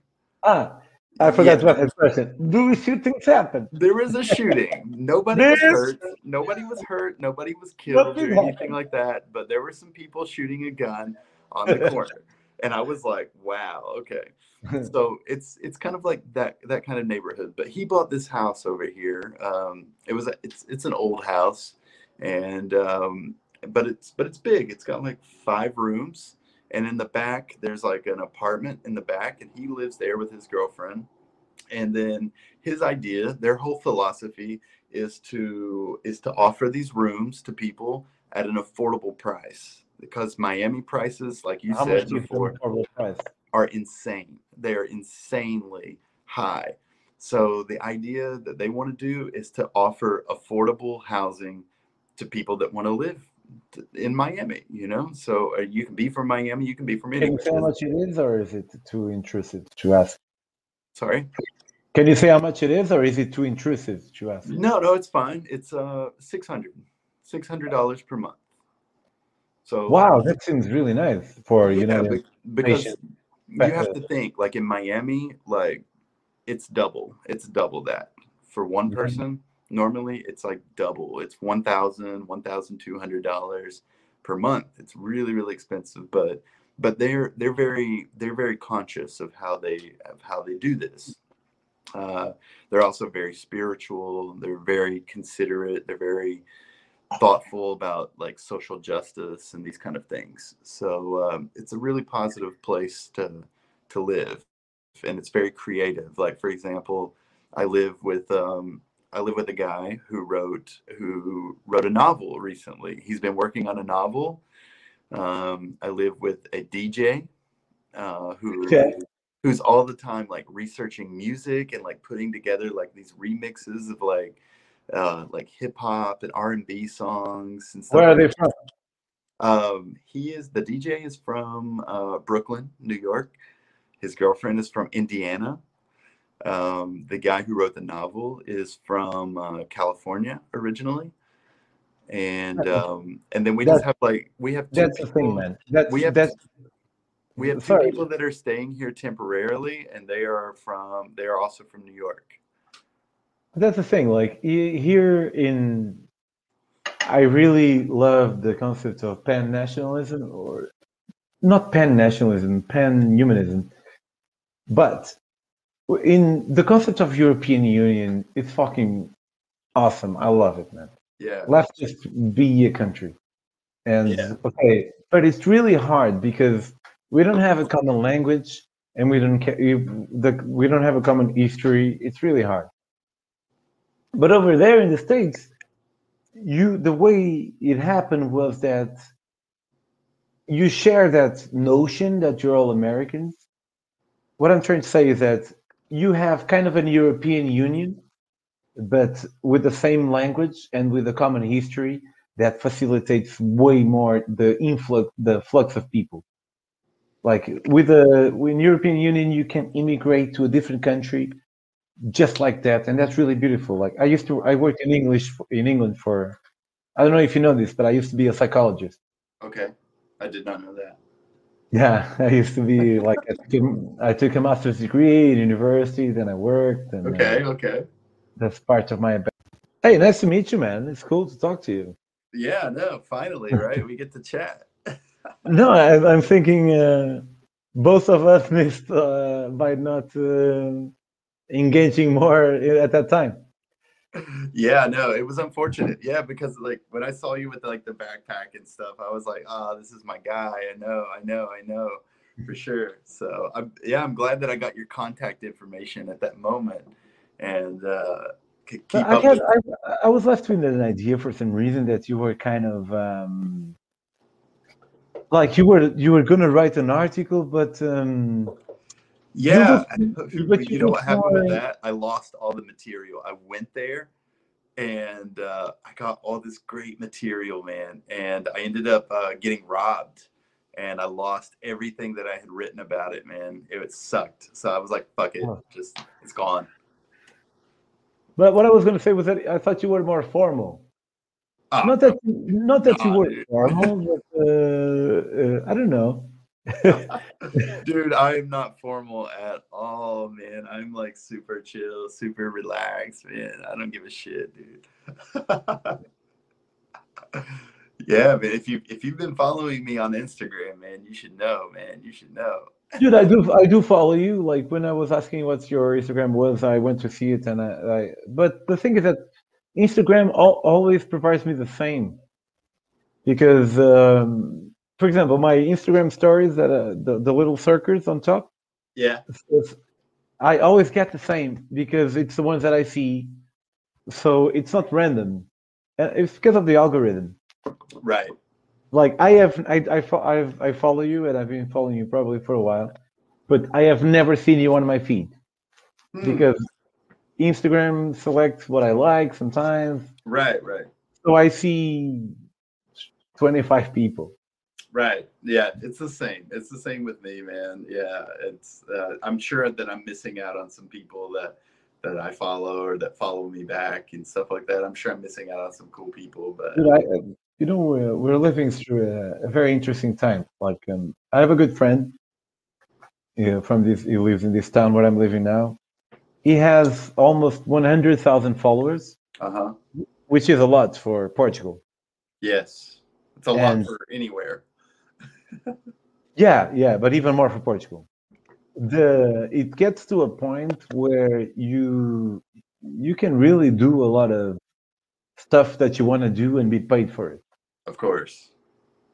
And this guy, like, he keeps it cool. He's not like he doesn't sell to anything. Is uh, careful in what he chooses, and and we've had a few debates about advertising. I don't really like the concept of advertising, but I've become more moderate ever in the last few years.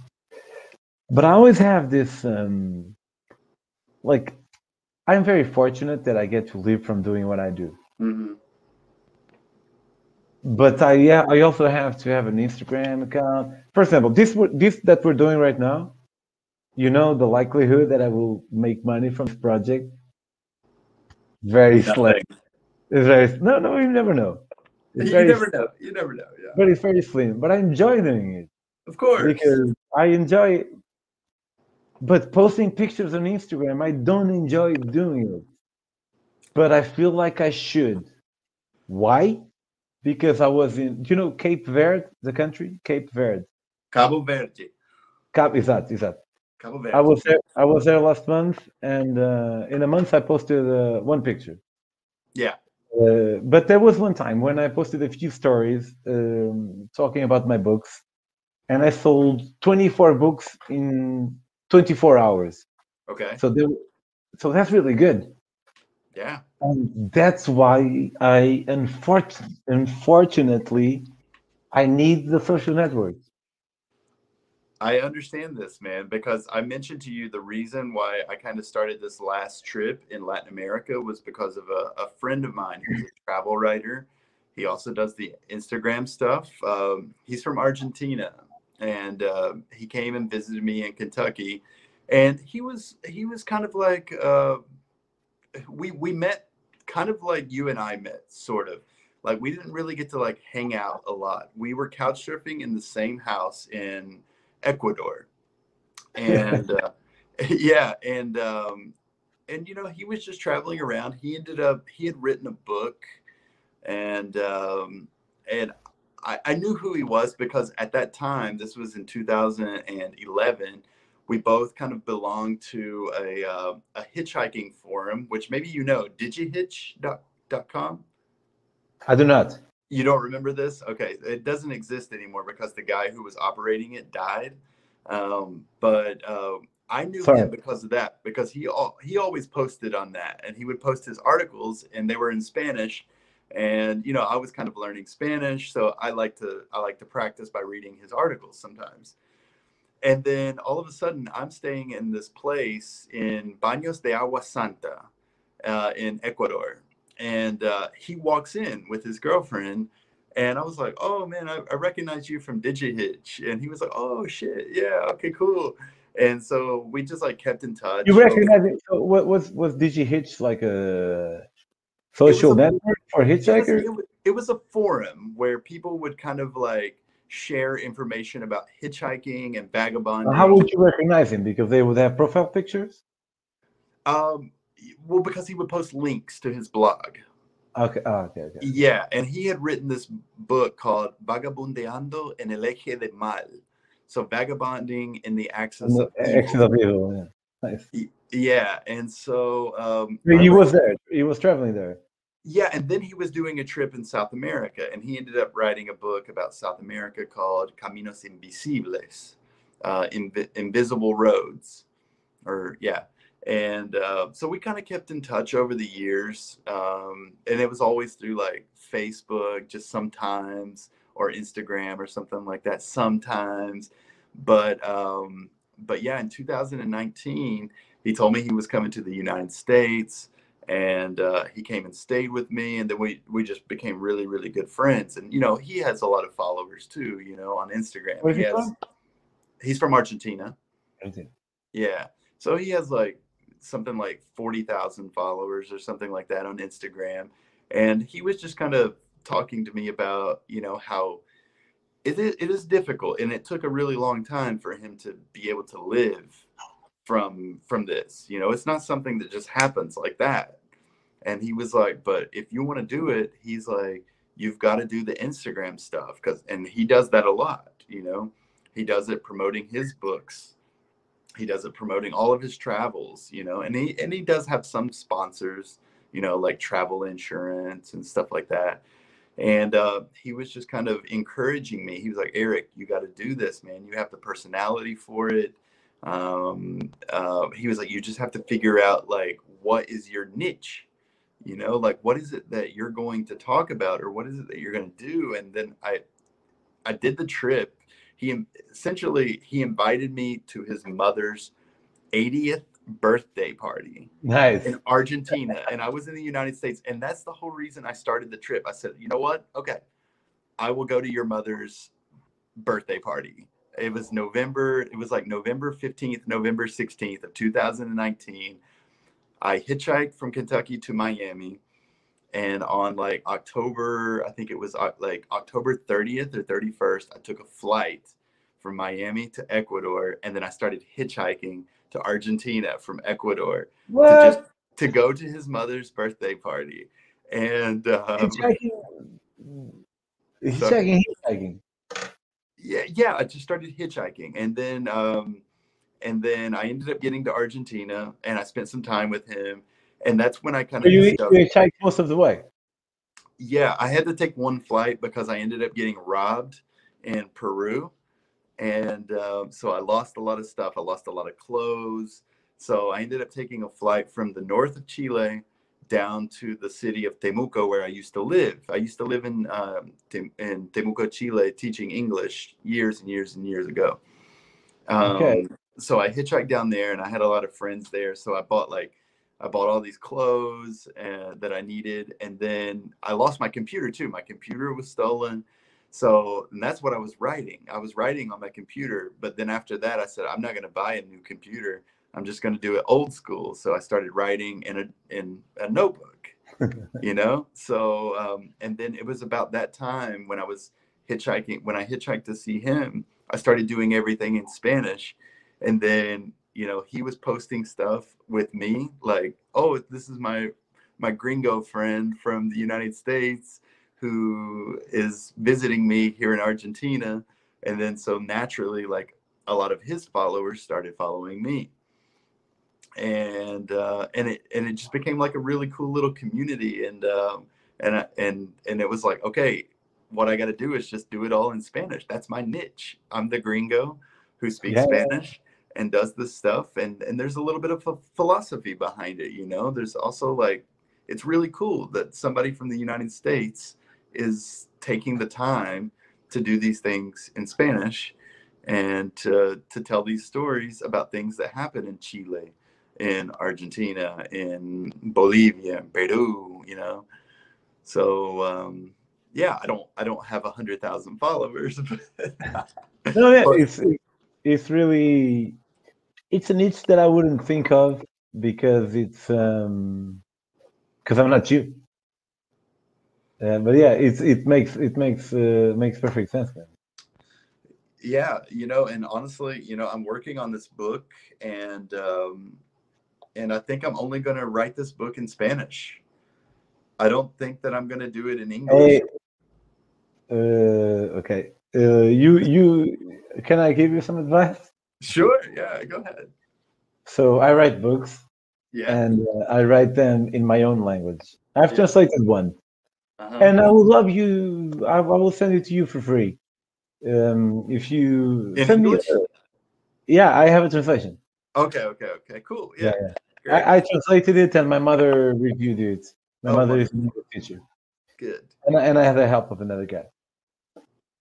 But I write in my own language, and sometimes it's not that easy. I know. uh, for you to write a book originally in Spanish, I don't know how good your Spanish is.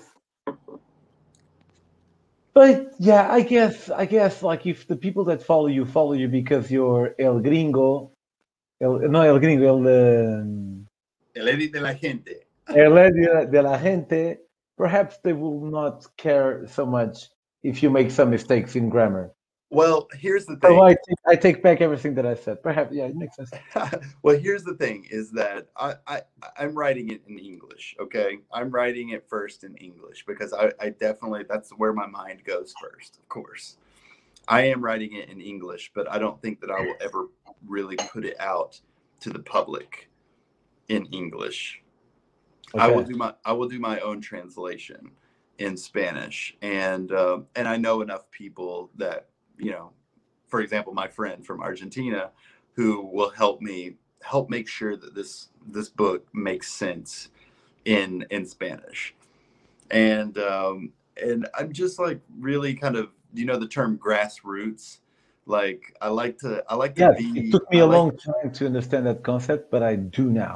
yeah, like not very capitalized, like a unified, um, like a very roots roots says everything yeah it's it's really just kind of being down on the ground with the people and and selling my book like through kind of unconventional means instead Bro. of going instead of going through your typical like publisher and all that stuff it's really just going to be me traveling around selling this book. And i i, can perhaps I, I might change your life right now. Please do if it, as long as it's for the better. Do you know how do you know how i managed to live from my books? How? Okay no really this is i don't know maybe you have a different culture but i'll tell you this i took a master's degree in psychology as i told you before uh-huh and the last time that i worked as a psychologist was seven years ago okay so, as per usual, I'll tell the story in a very roundabout way. okay, all right. I've always liked writing. Ever since I was in primary school, when the teacher told us to do a composição, I would, I was like, yeah, yeah, please, yeah. I mean, it's very nice to have a task of uh, writing something up. Yeah, I love that. And this evolved and then it stagnated until when I was in ninth, the ninth grade. There was uh, so at ninth grade I'm like 13, and there was this teacher that said uh, a Portuguese teacher. Bear in mind that Portuguese was my language, so Portuguese teacher Yeah. that uh, said, uh, oh, "Well, you, you write a poem for all the students." And I wrote a poem, and I really enjoyed it. And I picked up that passion that I thought that I had, and uh, I realized that my dream was to be a writer because I really enjoyed writing for free. I really enjoyed it. But then I realized also that um, as I grew older, and I was like 13, I realized that people always also, I felt like they like to talk to me, and I like to talk to them. So Mhm. maybe I could be a psychologist. That was my safe bet, psychology, because I wanted to be a writer. But who the fuck gets to live their dream, right? No one. Right. No one. I thought. So I went to my second training, in psychology, and I took psychology in Coimbra. Have you, have you, have you ever come here? In, to Portugal? Have I, I've been to Portugal. Okay, I will ask you about it later. Uh.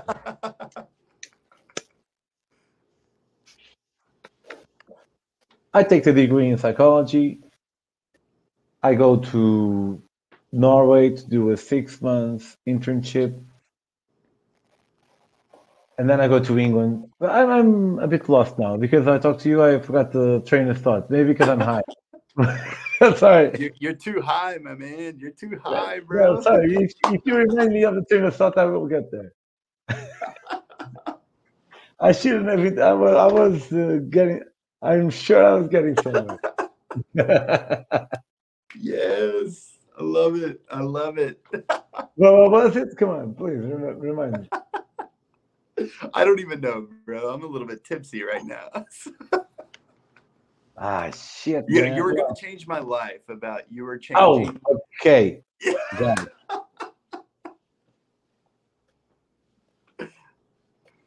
So once I realized that I had a more, much more achievable dream, Uh huh. which was to be a psychologist, I went that way. Okay. And um, I took my psychologist degree, and it was okay. I had a lot of fun. I had a lot of fun. Coimbra is one of the is the capital of students in Portugal. Uh huh. It's it's the sixth uh, oldest university in Portugal, and the student tradi- in in Europe in Europe, and the student tradition there is fucking wild. It was a I had a great time. Okay. And then I went to work in England. I worked with uh, in what is called a therapeutic community. I worked with youngsters, adults, but young adults, Yeah. 18 plus, that some of them had been sexually abused when they were young. And it was very hard, but also very nice because sometimes I had the opportunity to make a change in someone else's life. But my input was always very low because it's very difficult to know how you're impacting someone else. And that's one of the problems of being a psychologist. You, you never really know whether you're being right or wrong. Okay. But I enjoy doing it. But one time I went to India and uh, I met this guy, like you now, like me now. He was a Spanish guy that quit his job and he was just traveling. And I was Mhm. like, what, what the fuck is just traveling? I never met anyone in my. I know this is a thing because of movies, but I have never met anyone that does this. Yeah. eventually he inspired me to do it but i'm i'm going very very roundabout but in terms of living what i what i really discovered that allowed me to live from writing is selling my books at the beach so yeah. i self-publish my books if you have a publisher in portugal you get 10% of the the price cover Right. if you self-publish like i do and you make a great book with a lot of pictures in color like a book that is expensive hmm you profit 70% Yeah. So my, my book cost 16 euro. I profit 12 euro. Right. And uh, five years ago, I thought, what if I go to the south of Portugal, the Algarve, and sell it at the beach? And I went, and the first year I sold 500. And I was like, what the fuck? In 50, in, in 50 days, Yeah. I'm, I made 7,000, I made 5,000 euro profit. right. Next year, I went 60 days and I made, I sold 800 books. Next year, 850. Yeah. What the fuck? So in two months, selling my books at the beach, I make money for the rest of the year. Not to be rich like that, but to have. I make a lot of money. In, on average, I have like a, an average salary, but I make it all. I make it all in two months, Yeah. so I can waste my time in different projects like this one. like this one yeah yeah like, like projects like this because i i don't have money but i have time. And like this kind of this kind of projects i i really enjoy doing it. I really enjoy doing it. Yeah, man. Well, you but it's- my my uh, the, what I, I'm- I was going to change your life by telling you dude try to do a self-publishing book and go to the beach and approach people one by one and tell your story. You will you would like i was very surprised i sell now i sell one book out of every three approaches i think. Really. and yeah yeah. Which is a good number i think. But i go all i go all in. Like Yeah. I, I go and people are at the beach like hi hey do you mind if i if i suggest suggest your next book? If they say no i go. I don't like it but i respect but if they say uh, uh, if they don't say anything i continue. Ah and pedro and next last time i saw it i thought it would be a good idea to hitchhike all the way from panama to mexico. And i have my book in my hand. And i have a one minute uh, pitch with my book in my hand and i touch it. And it ends up by me saying so do you um, do you want to buy this book signed by the author in a moment? Once i fin- once i finish my pitch if they say no i go but if they pause i hand them the book and say you can check it out if you want yeah, yeah. once they get it in their hand i know that it's most likely a win Sure. but now I talk without a pitch voice.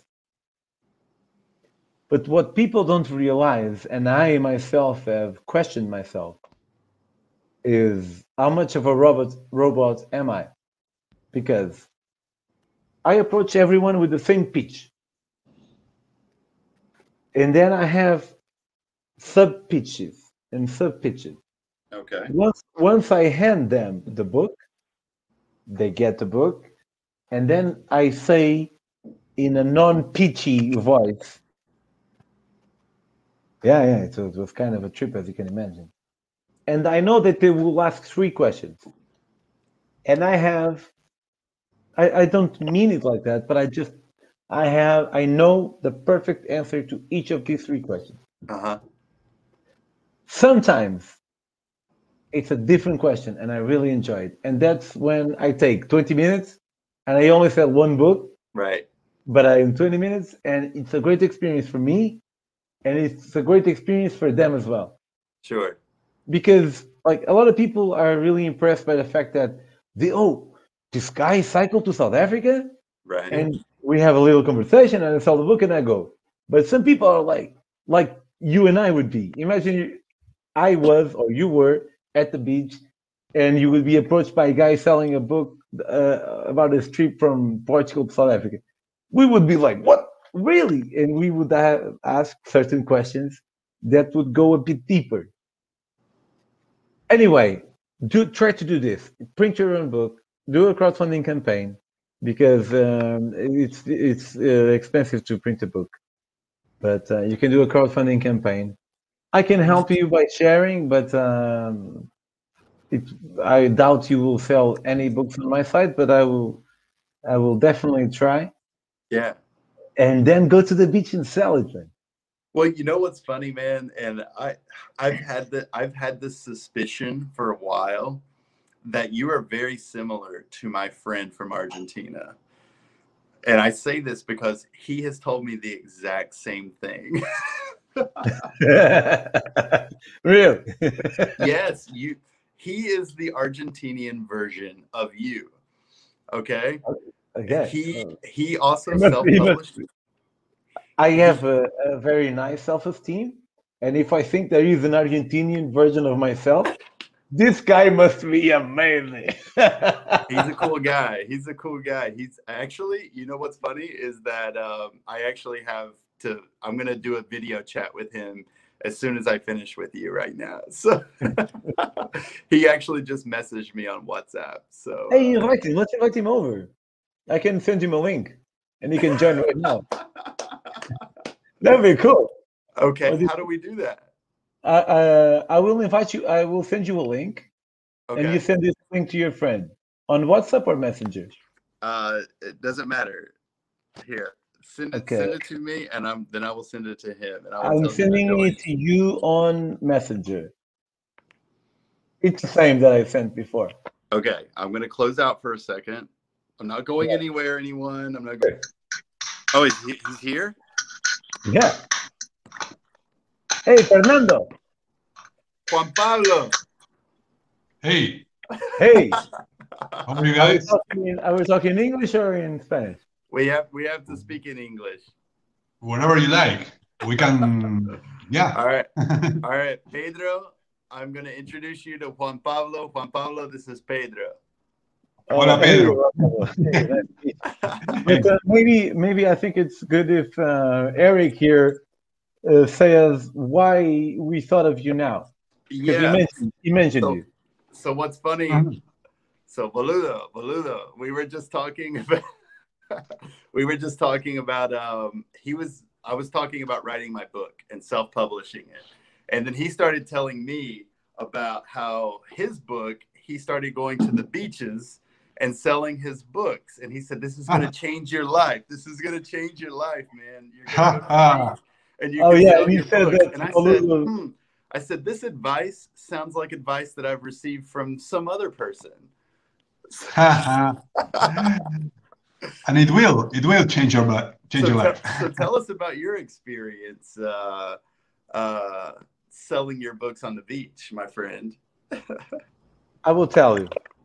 It changed my life forever in the way that I realized that um, first I have uh, Boludo. I'm uh, from Portugal, just so you have, just so you know what I'm talking about. Okay. So in the in the south of Portugal, there's an area called Algarve, and it's uh, very touristic and it's very nice to go there. And What's the name? um. Algarve, Algarve. Yeah. Yeah, yeah, yeah, I, I heard about it. Sure. Algarve comes from the west in Islam, in Arab. In Arab, Al Algarve means the west, and it is the most western part that they could reach at that time. Makes sense. Just a funny trivia. and uh, my parents have a, a, a place there, so I had that advantage that I knew I would have a place to stay where I didn't have to pay. But then I was like, okay, so I came to the south of Portugal, to the Algarve, and I uh, my my thinking was that people read at the beach, even people that almost never read.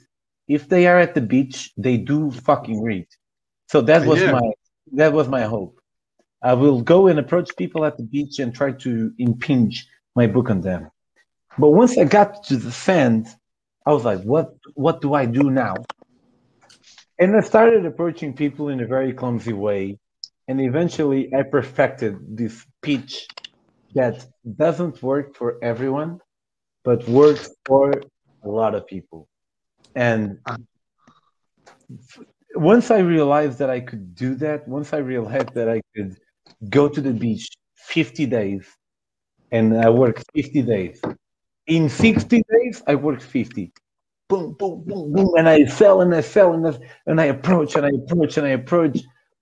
And it, at the end of these 50 days, I have made worse for a thousand euro per month profit, eh, like a salary. Like sure, a- it is. In, in sure. Portugal, that's really good. I was like, "Fuck!" I felt, I felt like I was free for five minutes. But then I Yeah, realized that nobody is ever free. I know. Yeah, it's a fucking freedom, uh, sense of freedom, man. Happened to me when I when I realized like the same fact that you know that I could make a salary just by selling the books out there. But do you, do you do you write books? Yeah, What what uh, about travel books, travel stories. Tra- uh, travel? Yeah, like like myself, Sorry. like myself. All right. Okay.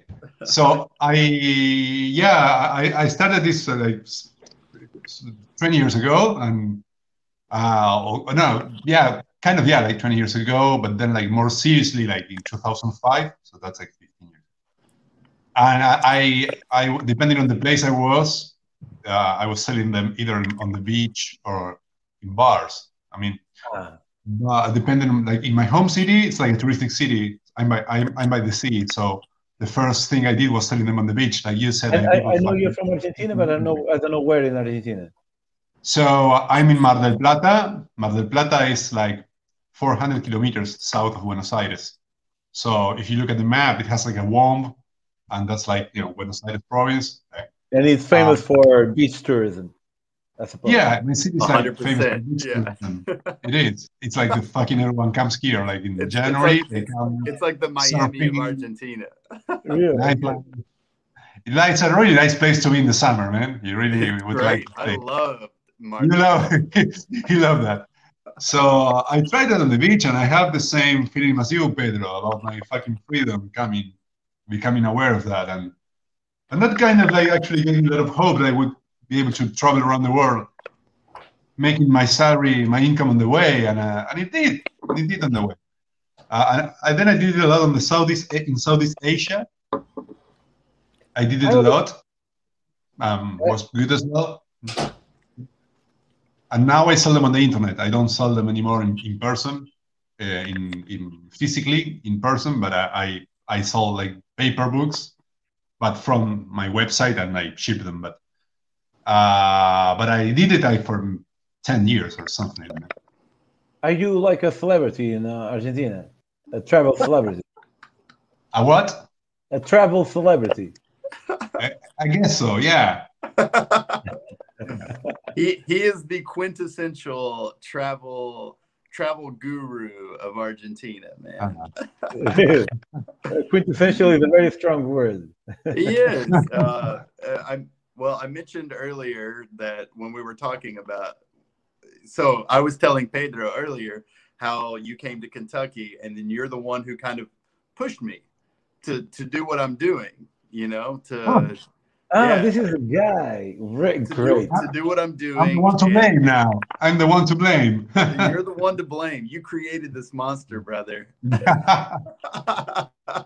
so uh, yeah, and I was just saying how you you wrote the book uh, "Vagabundeando en el Eje del Mal." Now I didn't really Mhm. talk much about the book or anything, but the guy you hitchhiked from. Um, you were living in Ireland, right? I did. I was I was living in Ireland at the time, and then I when I, I went there actually with the idea of saving up some money. I worked there like for a year and a half, and then started hitchhiking towards uh, the Middle East. Eventually, I, I ended up in Asia, but like the focus of the trip was to hitchhike Wait, across. wait, wait. You, you missed a big part. I Which one? you- I hitchhiked towards the Middle East, and then I ended up in Asia.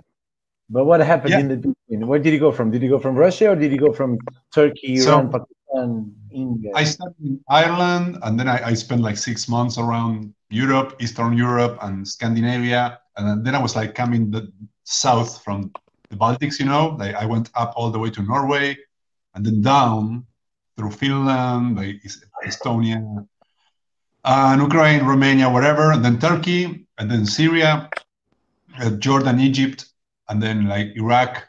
I, I- went back to Turkey, and from Turkey to Iraq, Iran. Iraq, Kurdistan or Iraq, Iraq? Uh, Kurdish, um, Iraqi Kurdistan. the north of Iraq. Suleimania- Sorry? Erbil, Suleimania. Yeah, Yeah. exactly. Yeah, around there. Yeah, I did the same trip. But I was Sorry? curious. I did the same trip, but uh, not uh, Okay. but, but but faster. Okay. So you went through Um, the south, then you went. To, c- c- please continue. Um, and then I went like from yeah from um, Iraq to Iran, uh, Afghanistan, Iran. Then I crossed Afghanistan from west, Afghanistan.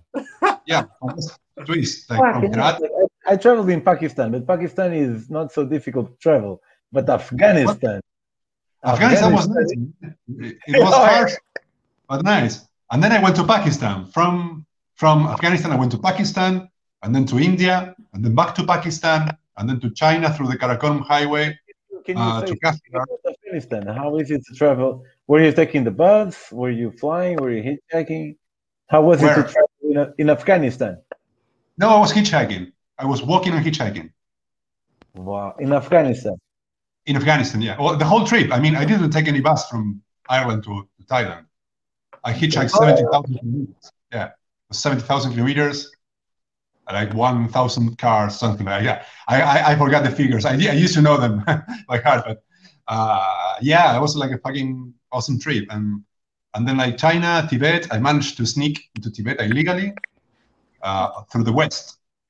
And then I, I crossed like Tibet from the west all the way to Lhasa. Uh, I, I think that was like pretty much like the masterpiece of that trip. I would say Really? Afghanistan and Tibet. And and then and then yeah, Southeast Asia. But you know, Southeast Asia is like a playground. And, Yeah, it was yeah. nice. Was nice. Is I understand what you what you mean. Yeah, and you know I- when I, Yeah, but uh, fucking for, for me when I when I did this trip, I, I it was similar to yours, but I did uh, I didn't do everything hitchhiking. I went from Okay. Portugal. I went to from Portugal to uh, Singapore, and from Singapore back to Portugal. From Portugal to Singapore, uh, so I overall Portugal, Singapore, Singapore, Portugal. I did fifty thousand kilometers. I hitchhiked twenty thousand, and I took the Nice. bus for twenty thousand. yeah. Oh, it's a lot, man. Twenty thousand kilometers by hitchhiking. It's uh, it's uh, awesome. Yeah, So, it was yeah. great. Like we, we we don't we don't hitchhike in Portugal. I had no. If I saw someone on the on the road like with their thumb out, I know I I would know what they were doing, but it's not something, it's not something it's not something we do.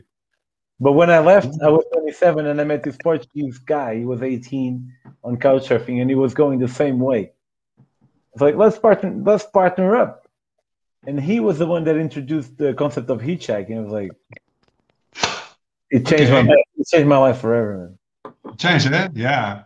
Uh, I I really love hitchhiking, and even So, even, Juan even when I, I, would- I, I was telling Pedro that you guys are very, very similar because you guys have done similar trips. Because yeah, I, Pe- Ah, Pe- this is a guy that you said was similar to me. this is the guy that I said that you are like the Portuguese version of this guy.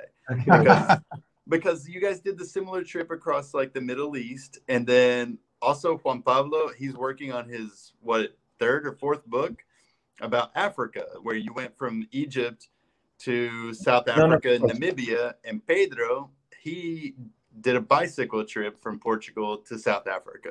Yeah, wow, man. we have to meet, Pedro. we Yeah. have a few things to talk about. Yeah, you guys like you guys. You went from so Egypt similar to South Africa, uh, from Egypt to South Africa. Oh, by land? On, on, on By land. What? by land, yeah, hitchhiking again. You know, I always do the same mistakes. Juan Pablo. Hitchhiking Uh, from Egypt, Sudan, Ethiopia, and so on, all the way to. I don't To- mean to be a, a lecturing guy, but because uh, um, every kind of traveling way has its own beauty. But uh, I really, really, really, fucking, really recommend cycle traveling. Like Okay. really, like I, I, I, I, I, I will, I will explain how much of an expert I was before I left. Yeah. before I left Portugal, on my way to South Africa, the most I had ever done in my life on a bicycle had been 24 kilometers from this place to this place and back when I was fucking 15. But, but, and this is the beauty, and this is the beauty that uh, most travelers bring with them, which is the the urge to convince and to persuade other people to experience the same thing. One time there was like this, um, this you know the boy, the Boy Scouts, like the Boy Scouts of Portugal, but it's with women as well. But it's the Boy Scouts. The Girl Say- Scouts. ¿Qué cosa? Scouts. Escoteros, no, no sé cómo decir en español. Escoteros como Boy Scouts, Baden Powell. Boy Scouts. Yeah, Boy Scouts. Yeah, Scout, Scouts. eh, Boy Scouts. Yeah, got, got you. the, the- the Boy Scouts they organized this uh, thing in Lisbon where they were invited a lot of travelers, and each traveler would talk 20 minutes about their trip. And I went there to talk about my Asian trip. And I, for, but for me, every time I go to Lisbon, I got I got a party hard. I fucking love Lisbon, and I recommend Lisbon very. If you like to drink and have a nice time and be on the street surrounded by people and noise most days of the year lisbon is the place lisbon is a great city. have to go to Lisbon this year, man. I have to. I have an event. I've been invited to go there in August. in august Yeah, I will be there. Yeah. Come it's I because i hope this pand- pandemic is dwindling but it, lisboa is a really really really really amazing place Yeah. Yeah, yeah, I like it. I've, I've been there actually for, for, for like a week. i went there to do this uh, presentation and i because lisbon is so great i got really drunk and i slept two hours and i went straight to the presentation and i did my presentation almost dying and then i saw this couple saying that they cycled from portugal to macau macau is a Oh, uh, my God. In China. China yeah Former- we portuguese until 1999 yeah, former colony. Exactly. And I was like, I have never cycled more than 24 kilometers in a day, but I want to do this. I want to have this kind of stories. And it, I left without knowing how to properly repair a tire. It was so nice. I only learned how to properly repair a tire in Gabon, which Ah. was 9,000 kilometers later. Because when you have a, when you are repairing the the tube, once you put the glue, you should wait for the glue to dry. I didn't know this fucking. I didn't know this That was, little that was the trick. Oh, you have no idea how much I suffered. Oh my god, I suffered a lot until I found this fucking detail. But it was so. Uh, I'm sorry, I'm a bit high, so I start talking and I never shut up. I'm sorry. But I'm what getting I- high as well, so I, I'm catching Yeah, so that's how you roll. Yeah. I mean, what I Everybody's getting is- highs at me? What the fuck? Well, I thought What? you was on your yellow thing, on your green thing. No, man, I was like, you know, doing everything. Have all, all my gear here. Yeah, fucking, Nice. Ameri- fucking Americans, man. hey, hey, hey, hey, whoa, whoa, whoa, whoa, whoa. Hey, I'll, I'll are- you are- bomb your ass, bro. What I meant to say, what I meant to say was, where, where are you, Pedro, now? You are in you are in Lisboa now, or where are you? I live uh, half an hour from Porto. Oporto, yeah. But can can you believe this coincidence? Like today, like five hours ago, I had like a Skype, like a, a work call We're drinking. uh, from some, with a guy from from Lisboa again. So it's, it's the second time in the same day I'm having a, a video conference with a Portuguese guy. You know, because I, That's the literal meaning of coincidence. It's like two incidents happening at the same time, more or less. yeah, Are, are you the kind of people that uh, attach? And I'm asking this seriously now because I'm curious. And I, I don't know. Uh, and you know, I, I only met uh, Eric uh, today as well. I've met him personally, but uh, not really. But uh, do you guys believe that coincidence have a meaning, or do you believe that there's no intrinsic intrinsic meaning to anything, and we just go as it is? You go first, man. you go first. I, I can go first. No problem. I believe, and I could be wrong, but I believe that there's no intrinsic intrinsic meaning to any of this that we are experiencing right now. But, but I also believe that we have the opportunity to find whatever meaning we can, whatever meaning we can while we are here alive. Mm. And different people find their meaning in different ways. That's how religions were born, right? yes, but I, I, I, my meaning is very basic.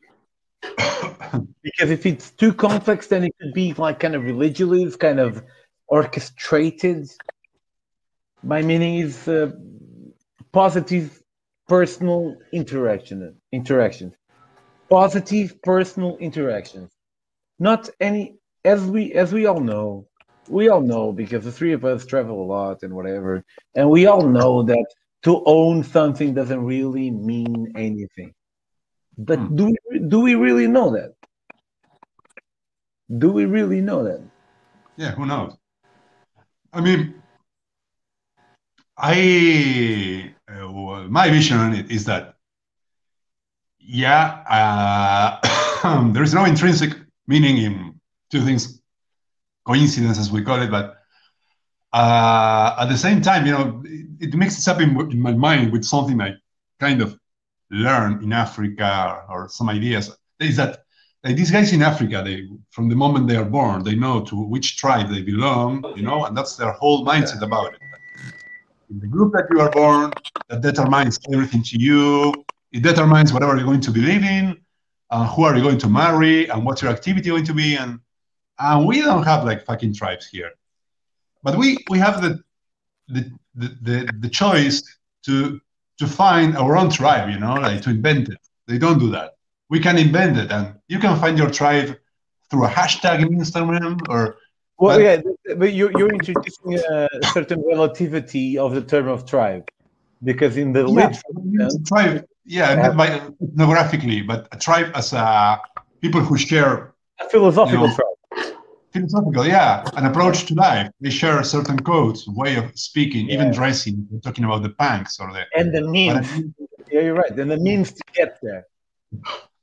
So, so eventually, I think that we, you know we tend to gather with people that make that have the same vibe about life. So that's how you know me. I ran. Uh, how do you say? Me topé. Me, uh, when we met in, I stumbled upon this guy. I mean, uh, Eric, in a couch surfing house in, Ecuador, uh, and certainly that's a place where someone like me and Eric can meet. You know, in a couch surfing place. So it's coincidence, or is it like just like a logical consequence of the tribe that you gather with, and like you know, yeah, I something that I am high too now. no, I think the fact that you feel like you're a part of a uh, of a certain tribe, it's also coincidence because we don't really choose whatever characteristics we have that make us belong in a certain tribe, right? Um, we, you think so? Yeah. I, I, well, the, I have to do a disclaimer. I do not believe in free will. So, okay. Yeah. yeah so I think yeah. there's no choice at all in terms of tribes. Yeah, probably. Would, yeah, would, whole, whole existence. But the, the, but, they, in the way we see it, and but then then it's like if you can can you do you think we can make choices? Because if you don't there is no no i don't think we can make choices. I think choices happen. yeah, yeah. i mean from that point on there's not much to talk about but i know what you mean. It's like a determinism and everything has like a every single atom that ever moved touch another and generated even culture in the long run that's what you mean well yeah i and that's one of one out, out of uh, maybe seven arguments that I have against uh, free will. Another one is that, for example, you can have uh, a person having a test with their hands like this, and they say, uh, put a hand down. And before they put a hand down, sometimes with the prediction of seven seconds, the brain knows before the person knows which hand yeah. they're going to put on and it's fucking it's fucking crazy, man. And I, I I believe in free will so nothing that I'm even bored of the conversation. So we can talk about something else. yeah. sorry, I, I, I, didn't mean to sound like a snob. Uh, of, but you asked first. I'm sorry, you started it, Pedro. You started it, bro. Huh? I, I started it. Well, I, I'm gonna make the free choice of getting some more wine, man. Oh yeah, join the club. Uh, join I, the club yeah, I right have here. I have vino. Yes. I've got some uh, Australian Shiraz right here. Oh, you know, it's one in the morning here. And this is a Bravio Malbec. What is it? A Malbec? Malbec wine, yeah. Just native, native wine. ¿Y tú, Pedro, qué estás tomando? Well, I'm having some wine. Pero vino de Portugal. Sí, eh, ah, porque él es argentino, sí. Sí, estoy bebiendo vino de Portugal porque Portugal no tiene muchas cosas buenas, pero una cosa que tiene buena es el vino. Entonces, una persona puede comprar una botella como esta que me costó como un euro y 89. Wow. Como- y te, te lo, te lo garanto que no es, no va a ganar ningún premio ni nada, pero es buena. Bueno, Y- sí, bueno, te gano. Yo pagué por esta botella con la devaluación argentina. Esto es el país más barato del mundo. Esta botella que es un Malbec barato, pero hay más baratos. O sea, hay vinos más malos, hay vinos mucho más baratos. Para... Es un vino, eh, está ok, es decente, es decente. Eh, y lo pagué, a ver, 165 pesos. Lo pagué un euro. Un euro lo pagué. ok. Menos un euro. Bueno, esta botella, esta botella ahora- de vino que viene de Australia me costó como 6 dólares. Ah, bueno. Y es como, es como el vino más económico de acá de Estados Unidos. Ustedes inventaron el libre mercado y todo eso, bueno. Ahora tienen que pagar por, Ah, No, tienen que no. pagar por, la, por los recursos del sur. when I was in England, I remember I, I worked in England. and I was telling uh, Eric, uh, uh, American Eric, the other day that the other hour, the other minute, I used to be a psychologist. Another similarity, another similarity. Wow. You, you used to be a Wait. psychologist. And I, I studied psychology, but I never, I never finished my studies, but I did. And and then I also worked in England, man. I worked in Northern Ireland. Okay, I worked in Birmingham. I worked in Birmingham. What did you do in Northern Ireland? What is it? What did you do in Northern Ireland?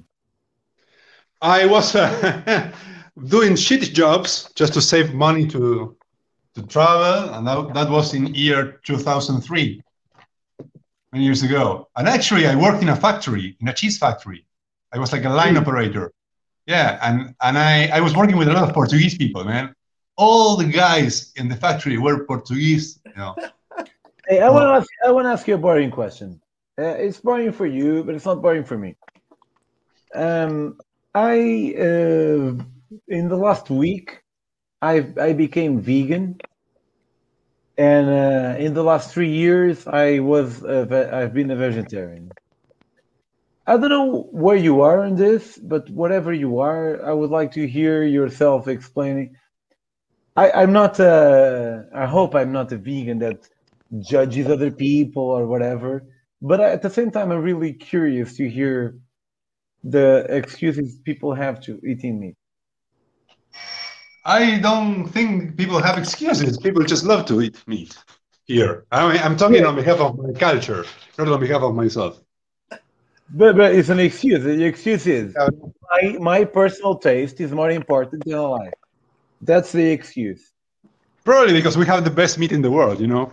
So that's a good. Well, yeah, yeah, yeah, I, I, I do, I do have that idea. But I don't know if are you a vegetarian? Uh? No, I'm not. I'm not. But you understand my point? Like, I, I don't understand Bueno, how. Show us your friend. I was, my girlfriend was entering the house. Sorry, what did, what did you ask? I was asking about this. Uh, perhaps it's a boring topic. I'm sorry. Ah, the excuses. Yeah, the excuses was eating meat. No, man, it's like people here don't have the feeling something wrong. I mean, just like a few people. I mean, there's a lot of vegetarian people here, yeah. But if you go like to the to the more popular sector of society, people don't even bother. Actually, people want to eat as much as they can. But, uh. I'm going to ask you this question. Would you prefer that a Chinese person died or your mom? what is it? One Chinese person dies or your mother? I would prefer people to stop having fucking babies. But uh, from this question, which one would you prefer? Um, any of them is fine. I would rather a Chinese person die than my Yeah. mother. How about 10 Chinese person? 10 Chinese people. what? Uh, he said that he, he would rather a Chinese person died. By Chinese, I mean someone on the other side of the world. Nothing against the Chinese in particular, of course. Yeah. Uh, I just want this to be clear. I would. Or- I personally would rather someone that I don't know die than my mother. Yes. 10, 10, 10 of them. 10 of them. 10 of them. 10 of them. Yeah, sure. Yeah. How about 1,555 people that you Ooh. know? Or one million, maybe one million. I mean, there's a lot of people that are eating My away the question- Amazons. Of course, it would my be a good opportunity for mankind. My would be a question. My Yeah. is obvious at this point. And my question is we are all so self centered, it's fucking crazy. But Mhm. how, how self centered are we? How many people would we kill to save our mother? Mhm. Because all I of them. All of them. Yeah. No, I have a friend. I've, I've been asking this question for almost a decade. I'm a bit strange. I'm sorry. I'm a bit strange. I ask strange questions. Oh, fuck it. But Do you uh, expect me to be some altruist, altruistic person who just, uh, yeah, I don't know. As as open minded as I am personally from traveling or whatever, nah, I would totally, I would totally rather people that I'm not connected with to die than my own mother. Of course. but isn't isn't that yeah? And that's the, the obvious answer. But uh, I'm asking a serious question now. And I understand when you answer that answer because I would probably do the same thing. I would do the same thing. But isn't there something wrong when we would rather someone else die that we don't know instead of someone that we do know? Isn't this a proof of how self-centered we all are? Mhm. Is No, this- I think it's like a biological instinct. You try to you try to protect Yeah. your own people. but we have we have outgrown our biological in- instincts. We Mhm. have Have we we, have- though? yes, we have. You we think so? have we are flying high dude we realize that we don't have to eat animals. We don't have to even have sex. You can jerk off into a tube and that tube can go into another tube that will then go into a vagina that will make a person. We Yeah. no, we are no longer we are still bound by our genes. But less and less less and less. And that's the question that nobody is asking. I'm sorry, I'm a bit high, so I just go all over the place like boom, boom, boom, boom. is, is this how all of your interviews go, Pedro? Like you just start out it starts out like serious talking about like traveling and like serious issues and then it just gets like super fucking No, stoner. actually, and- we've been talking for three hours, and my longest uh, show had been for one hour and a half. Bro, But it's because uh, you're with it's because you're with El Eric de la Gente, man. That's because you're with and I have a I have an idea, which is um, the name of this show is called Desassossego. Maybe it doesn't mean anything in Spanish. Desassossego means uh, restlessness. restless. Yeah, yeah, I got the word here. Desassossego. And I and I really enjoy the opportunity to talk to people about random shit that can be deep. So yeah, once I realized that you were deep, Eric, I was like, yeah, let's go, let's keep going deeper. Fuck it. We've been talking for three hours. I don't care. I went I went downstairs to warn my wife. Hey, I'm really enjoying talking to this guy, so I don't know when I'm coming to bed. And I'm drinking vino, and uh, and you invited a friend. Uh, Salud. Salud. Salud por las nuevas amistades. Ahí vamos.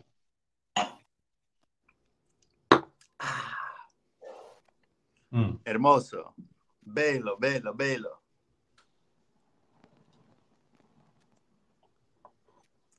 Se eu bebo mais vinho, eu vou a começar a falar em português.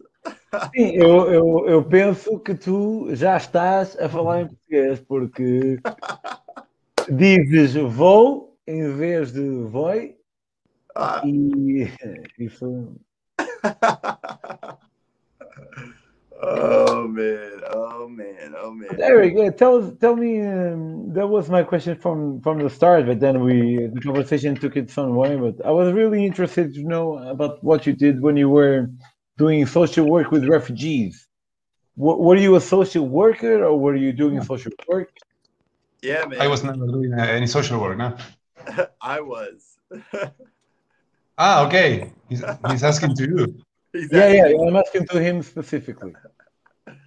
Yeah, man, that was kind that was kind of my job. I never studied social work, but um, honestly, like, okay, so when I'm, I met Juan Pablo in 2011 11. um, in Ecuador, like I mentioned earlier, and um, and then when I came back to the United States, I was just working in a restaurant. I was working in um, a Mexican restaurant actually, and I was the only gringo there speaking Spanish, you know, so it was cool. But then I had a I had a problem with my with my knee, so um, I tore my um, ACL, ligamento cruzado, and uh, yeah, and then I had to stop working that job, and then um, I started applying for other jobs. Actually, I was teaching Spanish, and then one of my students worked with the refugees, and then she uh, all of a sudden she was just like hey, you know, there's a job opportunity to work with refugees. And I was like, yeah, okay, let's do it. So um, I started working with them. And my, my job was to help refugees find jobs in the United States. So, yeah. And, yeah. And then even when. You're like the devil for, for, for some people, right? It, what? What? Like the devil, devil, yeah, devil, What? yeah. I hope not. The devil. Yeah. Yeah. It was. It Yeah, was some- Like some for the, like, like a, re- a Republican, a Republican, you know, devil. Like a, Exactly. if that would be any sort Yeah, of mythology, you know, you know? it was it was most difficult for people from the Middle East, people that came from Syria and Yeah. Iraq, Iraq. It was more difficult because um, they usually came with money. Um, they were refugees, but they had money. But for people Yeah, yeah. like for people like from the Congo, for example, they didn't have money, so they were very kind of like excited to go to work. You know, they needed the money. But um, but yeah, like I was actually So, you you said you you were hosting uh, most of all uh, people from the DRC. Yeah, exactly. That was the majority of the people um, at the time that like I quit. I, I say quit, but I quit my full time job working with the refugees, and um, and then I traveled. I went to Patagonia, in Chile, in Argentina. Why And did you I quit? I quit because man, I just wasn't. I wasn't happy. You know, I wasn't happy because I wanted to I wanted to travel and um, that was my love that was my passion. So and juan pablo knows this you know he knows this. That was my passion. And and so i went to patagonia. And then kind of when i got back to the united states I, I, I worked a little bit more with the refugees. But then i did a trip to like georgia armenia azerbaijan. Oh georgia georgia. Yeah it was beautiful. It was a great trip. And then after that like i came back to the united states and i worked again with the refugees temporarily and uh, and when I was working that time, that's when Juan Pablo came to the United States, and then I, w- I was I personally was feeling like yes, I was traveling, which is what I wanted to do, but I wasn't traveling like I wanted to do. You know, like there was still something missing. You know, and so when Juan, pa- Juan Pablo is a little older than me, you know, so he's had more time to to like do all 41. these things. Yeah. Huh? 41 41. 43. okay. I'm 40, no, 42. I'm turning 43, 28 of March. So in two weeks, I'm turning Yeah. 43. So he has a little he has a little more experience and he comes to the United States and he starts talking to me. He's like, you know, why don't you like I love to write. And he's like, why don't you think about like writing or something like that? And I was like, yeah, I mean, this is what I want to do. So he's kind of like my coach, you know, for these, two weeks, you know, Yeah. for these two Well, weeks, he, he is like, And you, Diego you, you Maradona. are my shaman, my shaman, because I, I, I was Yeah, I oh, was terribly- nice. I was terribly messed up in a relationship. I was like, I arrived to his house, to his home broken, man. I was like, you know, like really in a bad moment of my life, you know. So the relationship, I had just like split after nine years. After nine fucking long years, I had like I was like splitting right at the time. So this guy, you know, took me up from the sofa. I was like lying down, like depressive, you know, but he chose like the, the right drugs and and some concerts, man. There were like two great concerts going on in Kentucky. You know, like I was like for people when they think about healing, they think about you know northern India, Bangkok, and stuff like that. And I think about you know Kentucky was like a healing place. So, So, yeah, It was a very we were like, like, it was reciprocally, a you know- relationship, man. It was a mutual relationship because like Yeah. you you helped me in many ways to kind of discover what I want to do going Yeah. forward, like with traveling and writing. And then I was also like helping you because I had also gotten out of a relationship like, you know, like maybe like Yeah. a few months before that. So we were just mm-hmm. kind of talking about, you know, things that we really needed in the moment and then we just became like really really good friends and Yeah. and Juan Pablo and Juan Pablo was like dude why don't you come back come come back to South America come to my mom's birthday yeah. And lo and He showed up. behold, He showed up in my mom's 80th birthday, man. and then I ended up getting stuck in Peru because of coronavirus so it was a great idea a wonderful idea wonderful Oh, we, we, had a good time here, man. When you when you came to Mar del Plata and I was renting that place in the center. Yeah. Yeah, man. it was it was unexpected because like yeah, Mar That, that was like, you know, Mar, Mar del Plata is is it's cool. Like a lot of people go there, but it's kind of like a touristy city, right? Yeah, it And- is. And normally, like in those in those kind of cities, like I I I don't necessarily have like a really cool experience in those cities, but sure, yeah. I hadn't that- thought it that way. yeah but that was like a perfect example of how like you can go to the most touristy places and you can still have like these unique and really fun experiences that and uh yeah man Yeah, because like, it depends on you know who, who you meet and the you know, people you meet end up being the experience itself. yeah and and like pedro and i we were talking about how a lot of people don't want to come to the united states because of the same reason because it's just so cliche. It's like oh united states oh that's boring you know? It's like everybody goes there but you can have like really really cool experiences here if if you know where to look and if you keep like an open mind and you d- and you do your traveling right So I know. Yeah, yeah. yeah, you just got to go to you got to go to Kentucky. You got to go to West Virginia. West Virginia, man. I like West Virginia. No, I would, I would really like to make a, a road trip. We, we have talked a, a lot with with Erica, you know, with my girlfriend. We, we have talked a lot about going to to making like a road trip in California or somewhere in the US. yeah, I think it's a good idea. I think it's a good Yeah. idea. Yeah. Pedro, did we lose you, man? Yeah, I think we miss Pedro. Perdimos. you know what? Fuck that guy. Fuck that guy, man. Yo, sorry, sorry. oh, fuck you, Pedro. You Oh, fucking man. disappeared. I am. I You're am. out, uh, bro. This is not you anymore. You- You're gone. Right. Uh, I, I went to have a piss, and I have to say that I'm, uh, I'm pretty high, man. Yeah. Well, maybe maybe you should go to bed, man. It's getting really late for you. No, no. What the fuck? What the fuck? What the fuck you think you're talking to? No, no. oh my god. But yeah. Well, just uh, I, I should say that I drank two bottles of wine by now. you drink two bottles of wine? Yes, uh, I've from drunk uh, almost almost a bottle of wine, and then I've drunk two of those uh two of those Trulies, two of these right here. yeah, yeah. The it's a different uh, ball game. It's a different ball game here in the United States, baby. Look, you can see his uh, him very, very, very, very far away. yeah, Juan Pablo has just disappeared completely. So I'm going to get a glass of water and a whiskey, and then uh, And a whiskey. yeah, yeah, why not?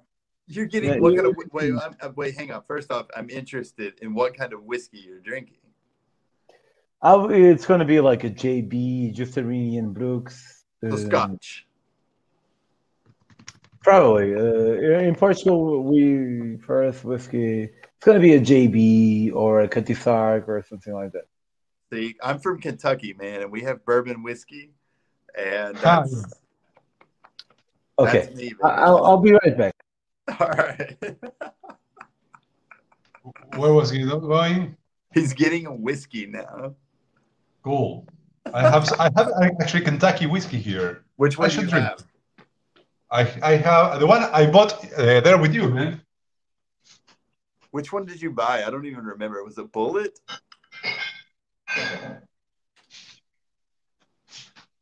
We bought this bottle, man. Oh, Wild Turkey, of course. Yes. Yeah. Still has like these fingers. Yes. Oh man. Oh God, dude. Dude, I, I make it last. But you know, one thing that kills me here is like I'm working at this restaurant and at the bar, they do, Uh-huh. they have like almost no bourbon, and it's like it fucking kills me, bro. It fucking kills me. Oh yeah, Irish whiskey too. yeah, Irish whiskey. Okay, okay, okay. Yeah, man.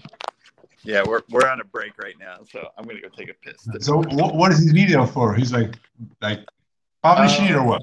Well, you know, I mean, Pedro, he he is very similar to you. You know, he writes. He's written a couple of books, and um, um, yeah, I don't know. He started doing this thing where he like interviews people, and um, like travelers and stuff like that. And I don't know. It, it was just funny. It was very spontaneous because he was like, uh, we were talking about you, and I told him I was like, yeah, my friend is like sending me a message, so I need to go like talk to him and uh and he was like he was like oh dude like invite him and i was like all right fuck it i'll i'll send him the link so Yeah.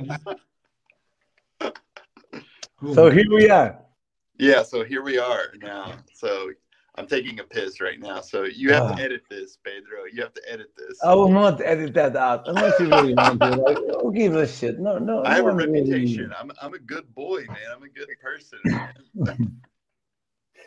You know, I have a I have a show that is uh, kind of picking up a little bit uh, in Portugal. yeah So yeah, I realized uh, two or th- well, I realized it's like six years ago, but I only put it in practice three years ago. The best stories that people have are travel stories. are terrible stories travel stories. Oh, travel stories. So I was like, well, of what course. What if there was um, a channel on YouTube where people would tell like really really cool travel stories, Yeah. and thi- this was a, ni- a niche that didn't exist at all in Portugal. And then I, I created it. I will show you like the last, the first um, three minutes of a story. Okay. Okay. Let's see if I can uh, se- do this. Um, share, share screen. Okay. Audio two, two, two.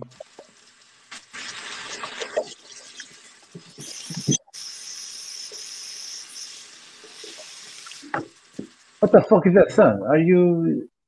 Yeah. You know, I took a piss. I gotta wash my hands, bro. Can you see? Can you see the the subtitles? Wait, wait, wait. E eh, então, pronto, fez o que uma pessoa faz. Foi, começou a caminhar sempre em frente, no meio da montanha, quase se perdeu. E acabou por encontrar os novos. Wait, no, no, not like this.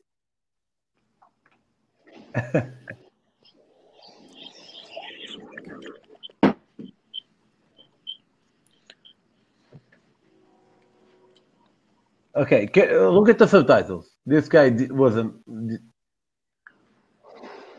Bem-vindos a mais um episódio do Tempo Faz Omelete. Hoje temos aqui o Diogo connosco. O Diogo tinha um sonho ou um desejo que era aquele de encontrar Ah, uma, em uma tribo nómadas no Irão. E eh, então, pronto, fez o que uma pessoa faz. Foi começou a caminhar sempre no meio da montanha, quase se perdeu. E acabou Fuck it, I called it. Ah, fuck it, I made it. I made a mistake. Uh, uh, fuck this.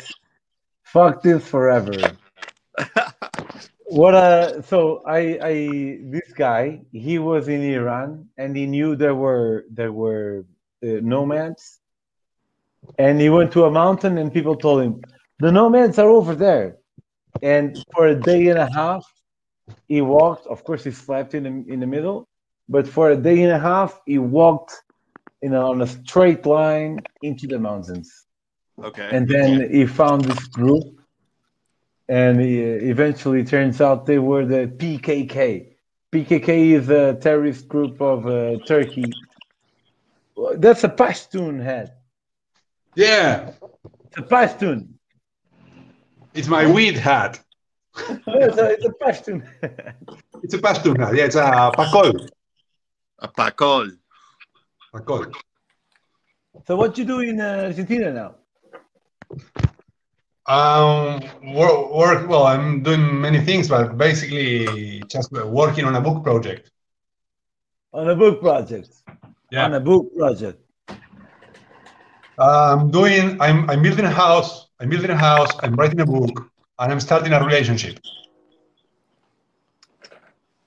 Yeah, I hear some bullshit. I hear a little bit, a little bit of bullshit. Um, yeah, because you know, as a person that likes to write books, I can tell when somebody is talking bullshit, and I think uh, you are postponing your book writing. Oh yeah, sure. oh yeah, oh yeah, I did. That's the reason why you do things to postpone writing a book. Yeah. What's your, book- so your book is going to be a travel book, but it's going to be uh, autobiographical or a novel? No, it's not a novel. It's a travel chronicle about the Autobiographical. It's the Africa book, man. The Africa book. Yep.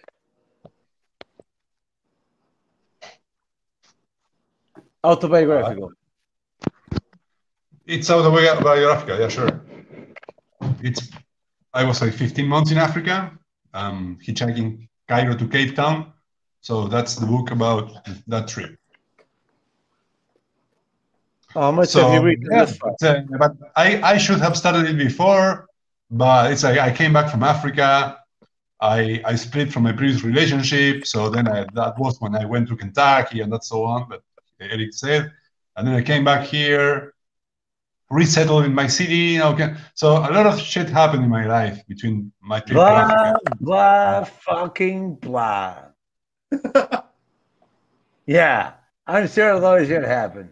Um, Oh, ice sure. cream, this ice cream is great, Yeah. man. Ice cream happened. Hey, today ice cream happened, bro. I know. You gotta do.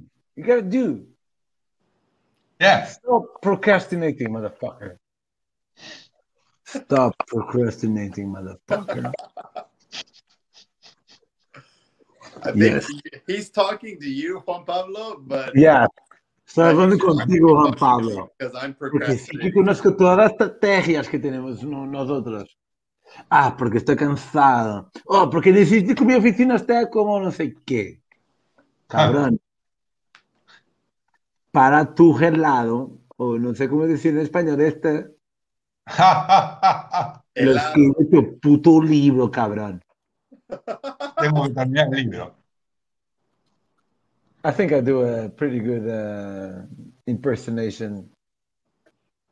No, really, really, because you know, uh, uh, it's really it depends on the style that we want to convey, and it depends on who you are as a person, therefore as a writer. But for me personally, I really like my books to be about if somebody is walking and they are they lift their hand to greet me and they trip. Only a little bit they trip. And they and i when when i see them tripping this very very very natural thing that happens to everyone at any given point. When i see this person doing it i realize that it's just normal life that happens to everyone else. And it's exactly that kind of uh, non-speciality that i like to convey to my readers yeah, but it's uh I'm sorry. I'm a bit high and uh, you fucking stoner. you don't uh he was smoking weed too. Uh, Juan Juan Pablo. Juan Pablo was I haven't been smoking weed. Yeah. Only the American guy. Fucking Americans, man. Always on the forefront of thi- of stuff and then never smoking. I'm just smoking There's my a lot of people buying ebooks, man. What? I just launched I just launched an, an ebook a few days ago. Okay. Yeah, I'm, I'm people are mad about it, like because it, it it's so expensive to send the paper book to other countries that a lot of people that used used to procrastinate procrastinate buying my book because it was expensive shipping, and now they're buying the All right. the. So I, I I'm actually like checking emails coming that people. So I was distracting a bit from the conversation, but uh, I just launched it like yesterday. So How many It's like did a you sell? new baby, you know, like a new baby. How many did you sell? The so the paper, the paper book already sold like tw- twelve thousand. The paper one, Twelve thousand. 12, That's a lot. 12,000. Okay. Yeah. And the and the PDF. No, like the paper one. That's the paper one. I know. And the PDF. How many? Uh, no, the, the, the ebook is maybe like uh, around one, 100 because it, it launched yesterday. Ah, good for you, man. That's good, man. That's Yeah, good. good for you. Congratulations. Yeah. It, it was- it Eating went- ice cream with a Pashtun hat, realizing that you are succeeding in life. Is, uh, yeah, must be great, man. it's a it's a celebration. You wait. You wait till I write my book, baby. El Eric de la Gente. oh, man. See, I I I, I want to write the forwards, man. uh, yeah, I'll let you write it forward for sure. I will Yeah, I I, I want I, I I have a formal claim on that honor. All right. Yes. That there's there's there's no more appropriate person in this world that could write a forward for that book than Juan Pablo Villarino. I know the fucking backstage, man. You're probably gonna talk shit about me though. Yeah, I I would say most most likely. Oh man, oh man. You guys are fucking crazy. I'm, I'm going hitchhiking tomorrow, man. I'm going to try to hitchhike for the first time in the pandemic. Oh yeah? Good. Yeah, Where are you going to hitchhike to? Tandil. Where? Tandil. Tandil. Tandil, yeah. You know Tandil? Wow. It's like 170 kilometers from here. Yeah. Never heard about it. Yeah, that's a little I. I Uh, checked in the pandemic, but it doesn't count. I checked in uh, Cabo Verde, but it doesn't really Okay. count because uh, archipelago. Hmm.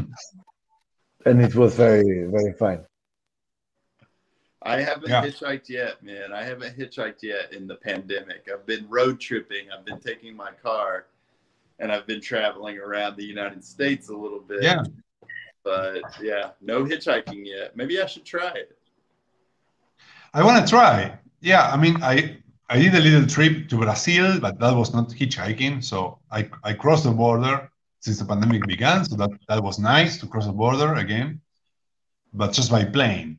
So now I want to hitchhike on the road again, you know. And, and I, I- got an invitation from Tandil from some friends. It's a crazy, crazy thing. It's like a group. I have a reader, a reader, and he's like the kind of the organizer of a Harley Davidson fan club or whatever here. So all the guys who own these big bikes, they travel together to come here and there. So they have a gathering in the Air Force field in Tandil. And they're gonna, I don't know, they're gonna go and explain shit about the airplanes, you know, the, the airplanes that fought in the Falkland Wars, you know, in the in, in the war against England in 82. Well, the planes, the Argentinian planes surviving that- the- Yeah, Malvinas. Yeah, they are there. And some of the guys with the bikes, they are former pilots and they were in the war. So they're gonna, it's going to be like some weird spiritual Harley Davidson Air Force nostalgia or whatever. All right. All right. Of course, I said yes.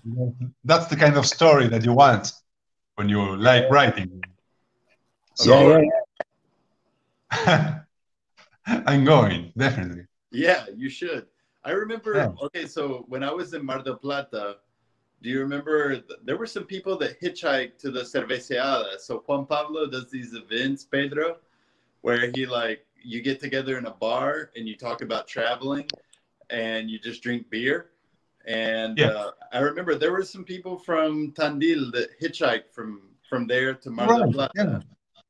Yeah, yeah, yeah, yeah. You remember well. Yeah, they had hitchhiked from Tandil to here. Is it the same people? No, no, no. These are No, no, it's these are kind of like you know very hipster, like rich guys who have big bikes. Gotcha. Uh, yeah, more like a hipster thing. I got you. I wouldn't. See, I wouldn't say in redneck. I wouldn't say redneck. That would never be hipster. He wouldn't say redneck, but he said redneck.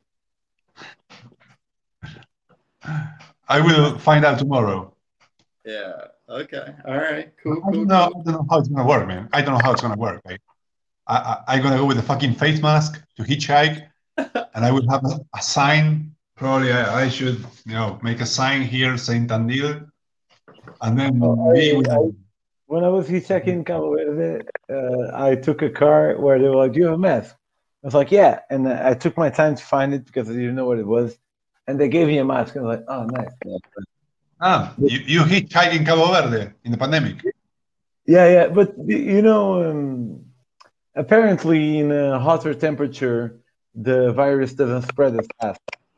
I'm not Okay. abs- I'm not absolutely sure about this, but um, if you also take into account the fact that the virus is less transmitted, is um, if you're not um, contagious, it's less likely that you transmit it, right? Okay. Do you agree with this? If you're less know. contagious, but this is the fact. If you're less contagious, it's less likely that you transmit it. If you are younger, it's less likely that you transmit it.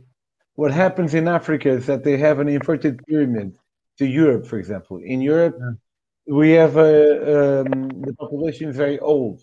In Africa, the population is very young. So there's less people that are very transmissionable, kind of. Yeah. I've heard this. I've heard this. I don't know if it's true. I'm not a scientist. I'm not a epidemiologist, but perhaps. No, I'm not. I'm not like trying to portray a really weird science. It's uh, it appears to be a fact that in hotter temperatures the virus doesn't spread as fast, and it's also a fact that the virus doesn't spread as fast with non-contagious people, and uh, younger people tend to be less contagious, and Africa is riddled by young people. Yeah, yeah. The the the average age life expectancy in Africa is really low, so that makes sense. Hmm. Did, uh, Eric, did you know that uh, Charles Ferlinghetti died? Like Lawrence last week? Ferlinghetti. Yeah, Yeah, I saw I saw something about that. Yeah, man. yeah. I was like reading on C- City Light Bookstore Instagram. Yeah, did you cry? No, man, but respect. yeah, yeah, yeah. I don't know, man. Yeah, I've been there actually. I've been to City Lights bookstore. Yeah, 100, 101 years old, man. Like, and But he- what, what, can I? I don't know what you're talking about. ah, this guy, uh, he was like one of the Beat Generation writers in, in in the United States. Like you know, he was there when like Ginsberg and Kerouac. guy that and died all- last week and uh, he had a bookstore next to Jack Kerouac Street in Canada. Okay, now this is like in San Francisco.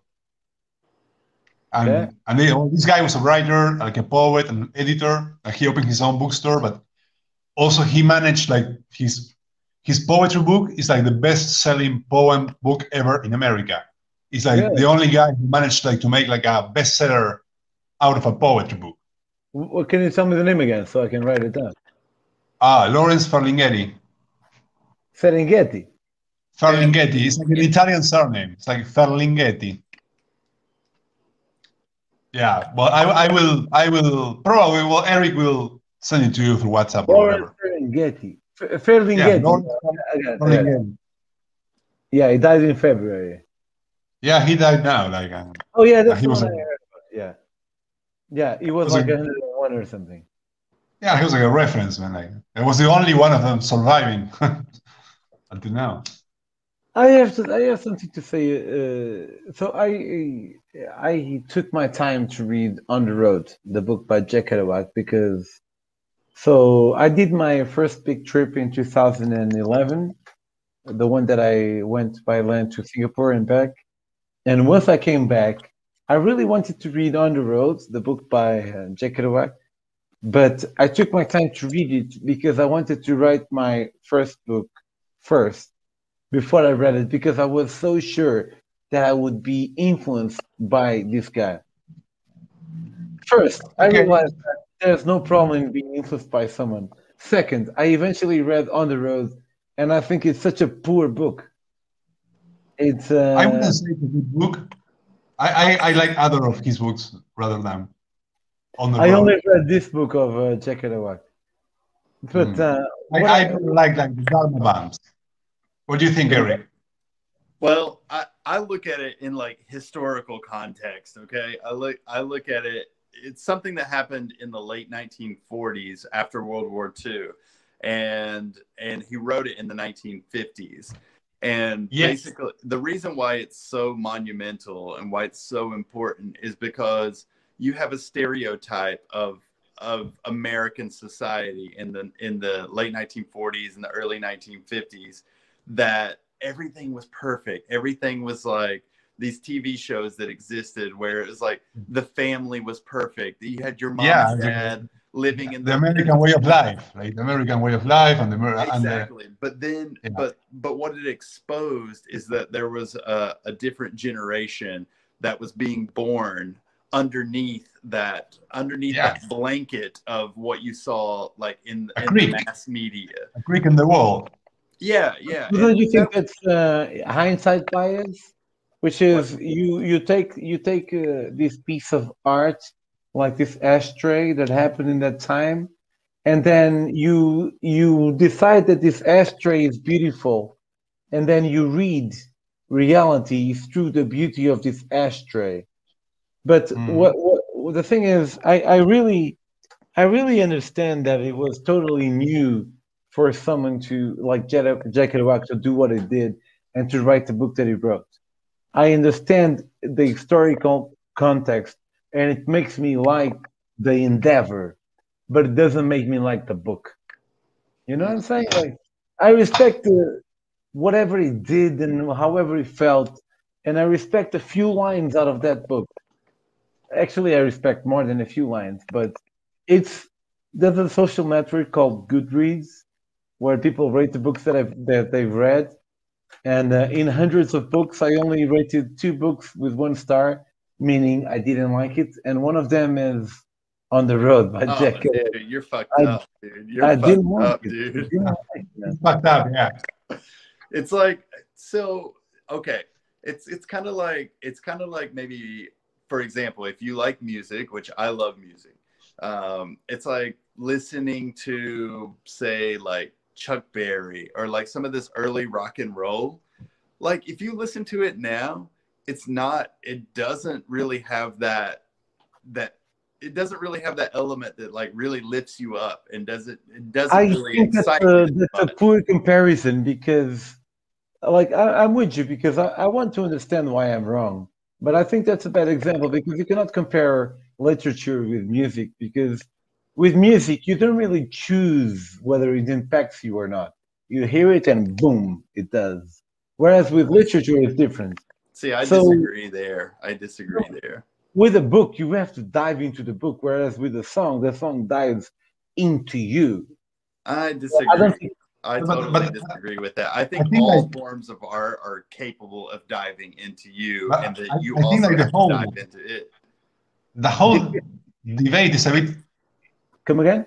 tricky because actually we are talking about liking a book, and I don't know if books are there to be liked, or literature, or art is there to be. I, I, I hope books are like The whole category you hope your books are like- analysis, you know, like the whole category of analysis, it's pretty like like a like a damn site, like a tricky soil. Like I, I don't know if that it's a. I, I think you're you're feeling victim of a semantical trump.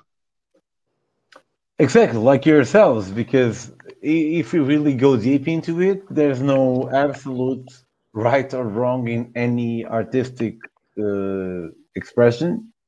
But sometimes I feel like because I am a person of a certain expression, I should like something. So I'm a traveler, therefore, Mm. Like I think the example that I gave was good. I held off until I wrote my first travel book because I was so sure that I was going to be influenced by Jack Kerouac that I wanted to first travel book with before I read Kerouac. And then I wrote my first travel book, and then I read Kerouac, and I thought, ah, I, I will never be influenced by this guy. so, so why? Tell. So first off, why don't you like it? I feel I I don't like commonplace, but I think when commonplace is well used, it could be replicated. And Truman Capote, he said that um, Jack Kerouac doesn't write, he types, and I really felt like that. It feels like the on the road book. It felt like a guy that was kind of trying to mingling with a certain group, and he had a really big dream in the end he didn't do it and that's it and uh and he met a lot of asshole people and he glorifies people that shouldn't be glorified Okay. Oh, Like- but that's like why? Who says who can be glorified and who can? Exactly, I mean, it's very subjective. me right now and uh and uh i like like i get it. If you there's someone in the north of the united states and they want people to rent a car to drive their car to the south and they only pay one euro one dollar per day. So hey great treat. But then they fuck up the car and they can run away and there's no consequences. These kind of attitudes were part of their modus operandi.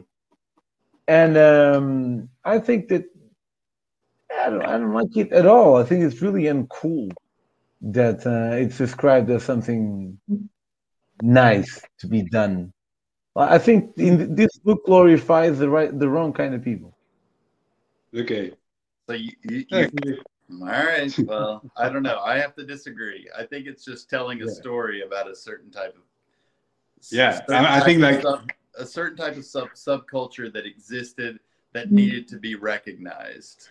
Sure, I, I have think that- nothing against that. whatever I- whatever he does in the book, the activities itself, they're like pointless. I, I think like the whole idea of the book is conveying like a, a whole portrait of a social sociologic social phenomenon that was going out there. So whether it was good or wrong, I mean, I think that it does the job because it's like a Yeah. social document. Yeah, documents true. like a it was true, and it is a reflection of what was That's a- happening at the time. That's a great that's a great point, and I accept it. And and on that part, I do recognize it. It's like a really nice picture.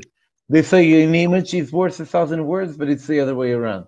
Every word, Mhm. if used properly, can be worth a thousand pictures. I, I'm wi- I'm with you there. But even on that level, I don't think it was such a great piece of work. Mhm. Could The only, the only, the only thing that I liked about the book was precisely that, that I could understand what those kind of people were doing at that that kind of time. But as a, as, as, as a piece of work, I didn't like it that much. so you didn't like reference you reference happens- Truman it happens to me Do you- with- Do you like In Cold Blood? I never read the no. I, re, I referenced Truman Capote. It doesn't mean that I read Truman Capote. Okay. I read I read the because I feel like they're kind of similar in in the in the fact that they both document something that's going on, like in the in the shadows of of mainstream America at the in the 1950s. So Yeah.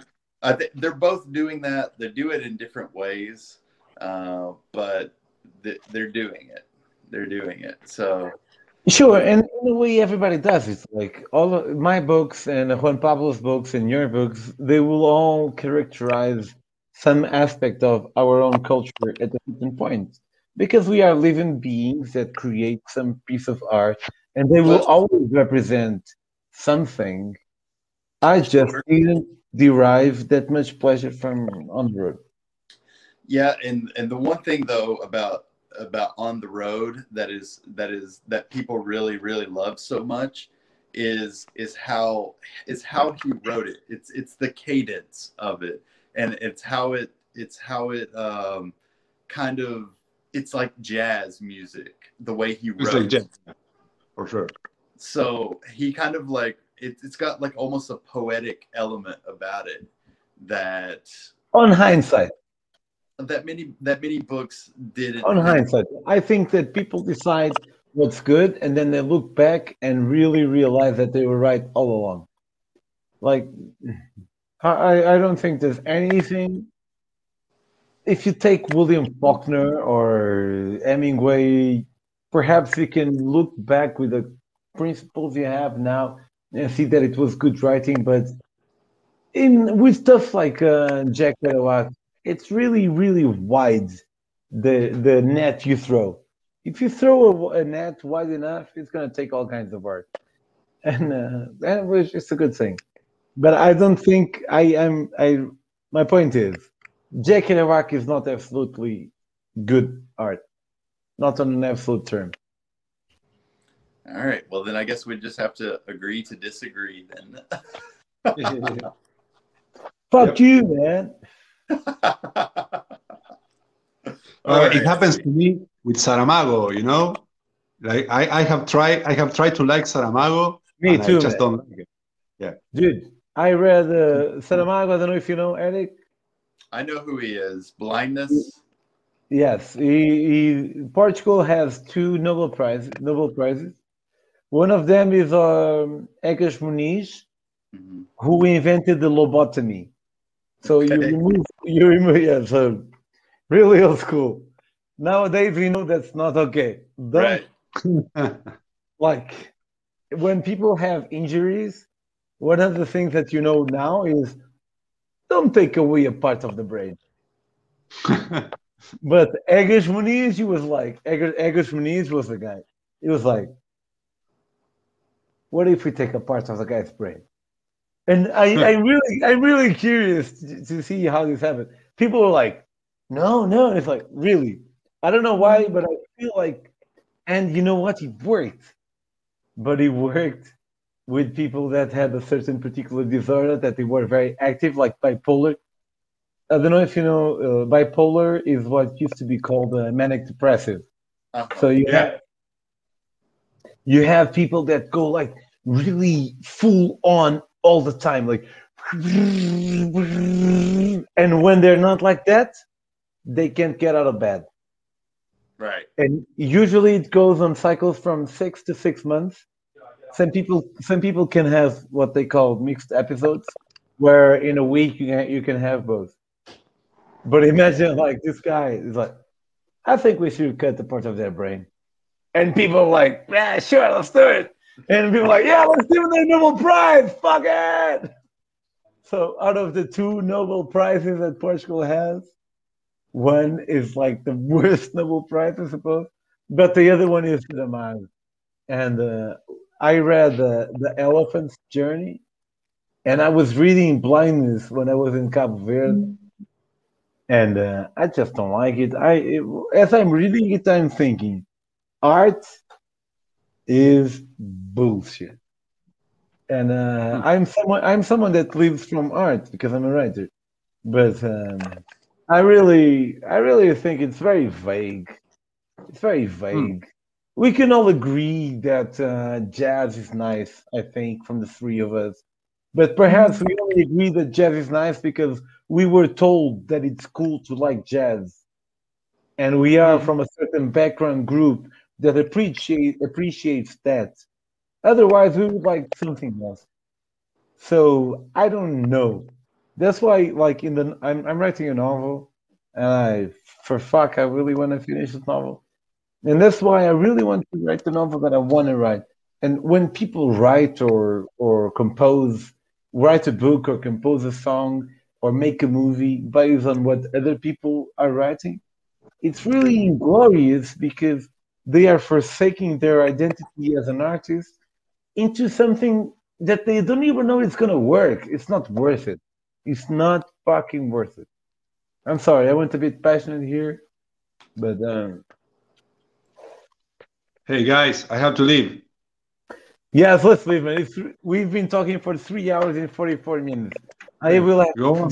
Keep it, keep it up. I have to very early. there's a limit to this stream for four hours. Hey, uh, thank you for joining, Juan Pablo. Eric, this was amazing. I really enjoyed it, man. Let's be It's been a friends. pleasure. It's been a pleasure. Yeah. Let's be friends. Yeah. Yep, let's sure. Be my friend. Yeah, let's do it, man. I wanna be- Miami, I want to be a friend out, bro. Excellent. gonna, Yeah.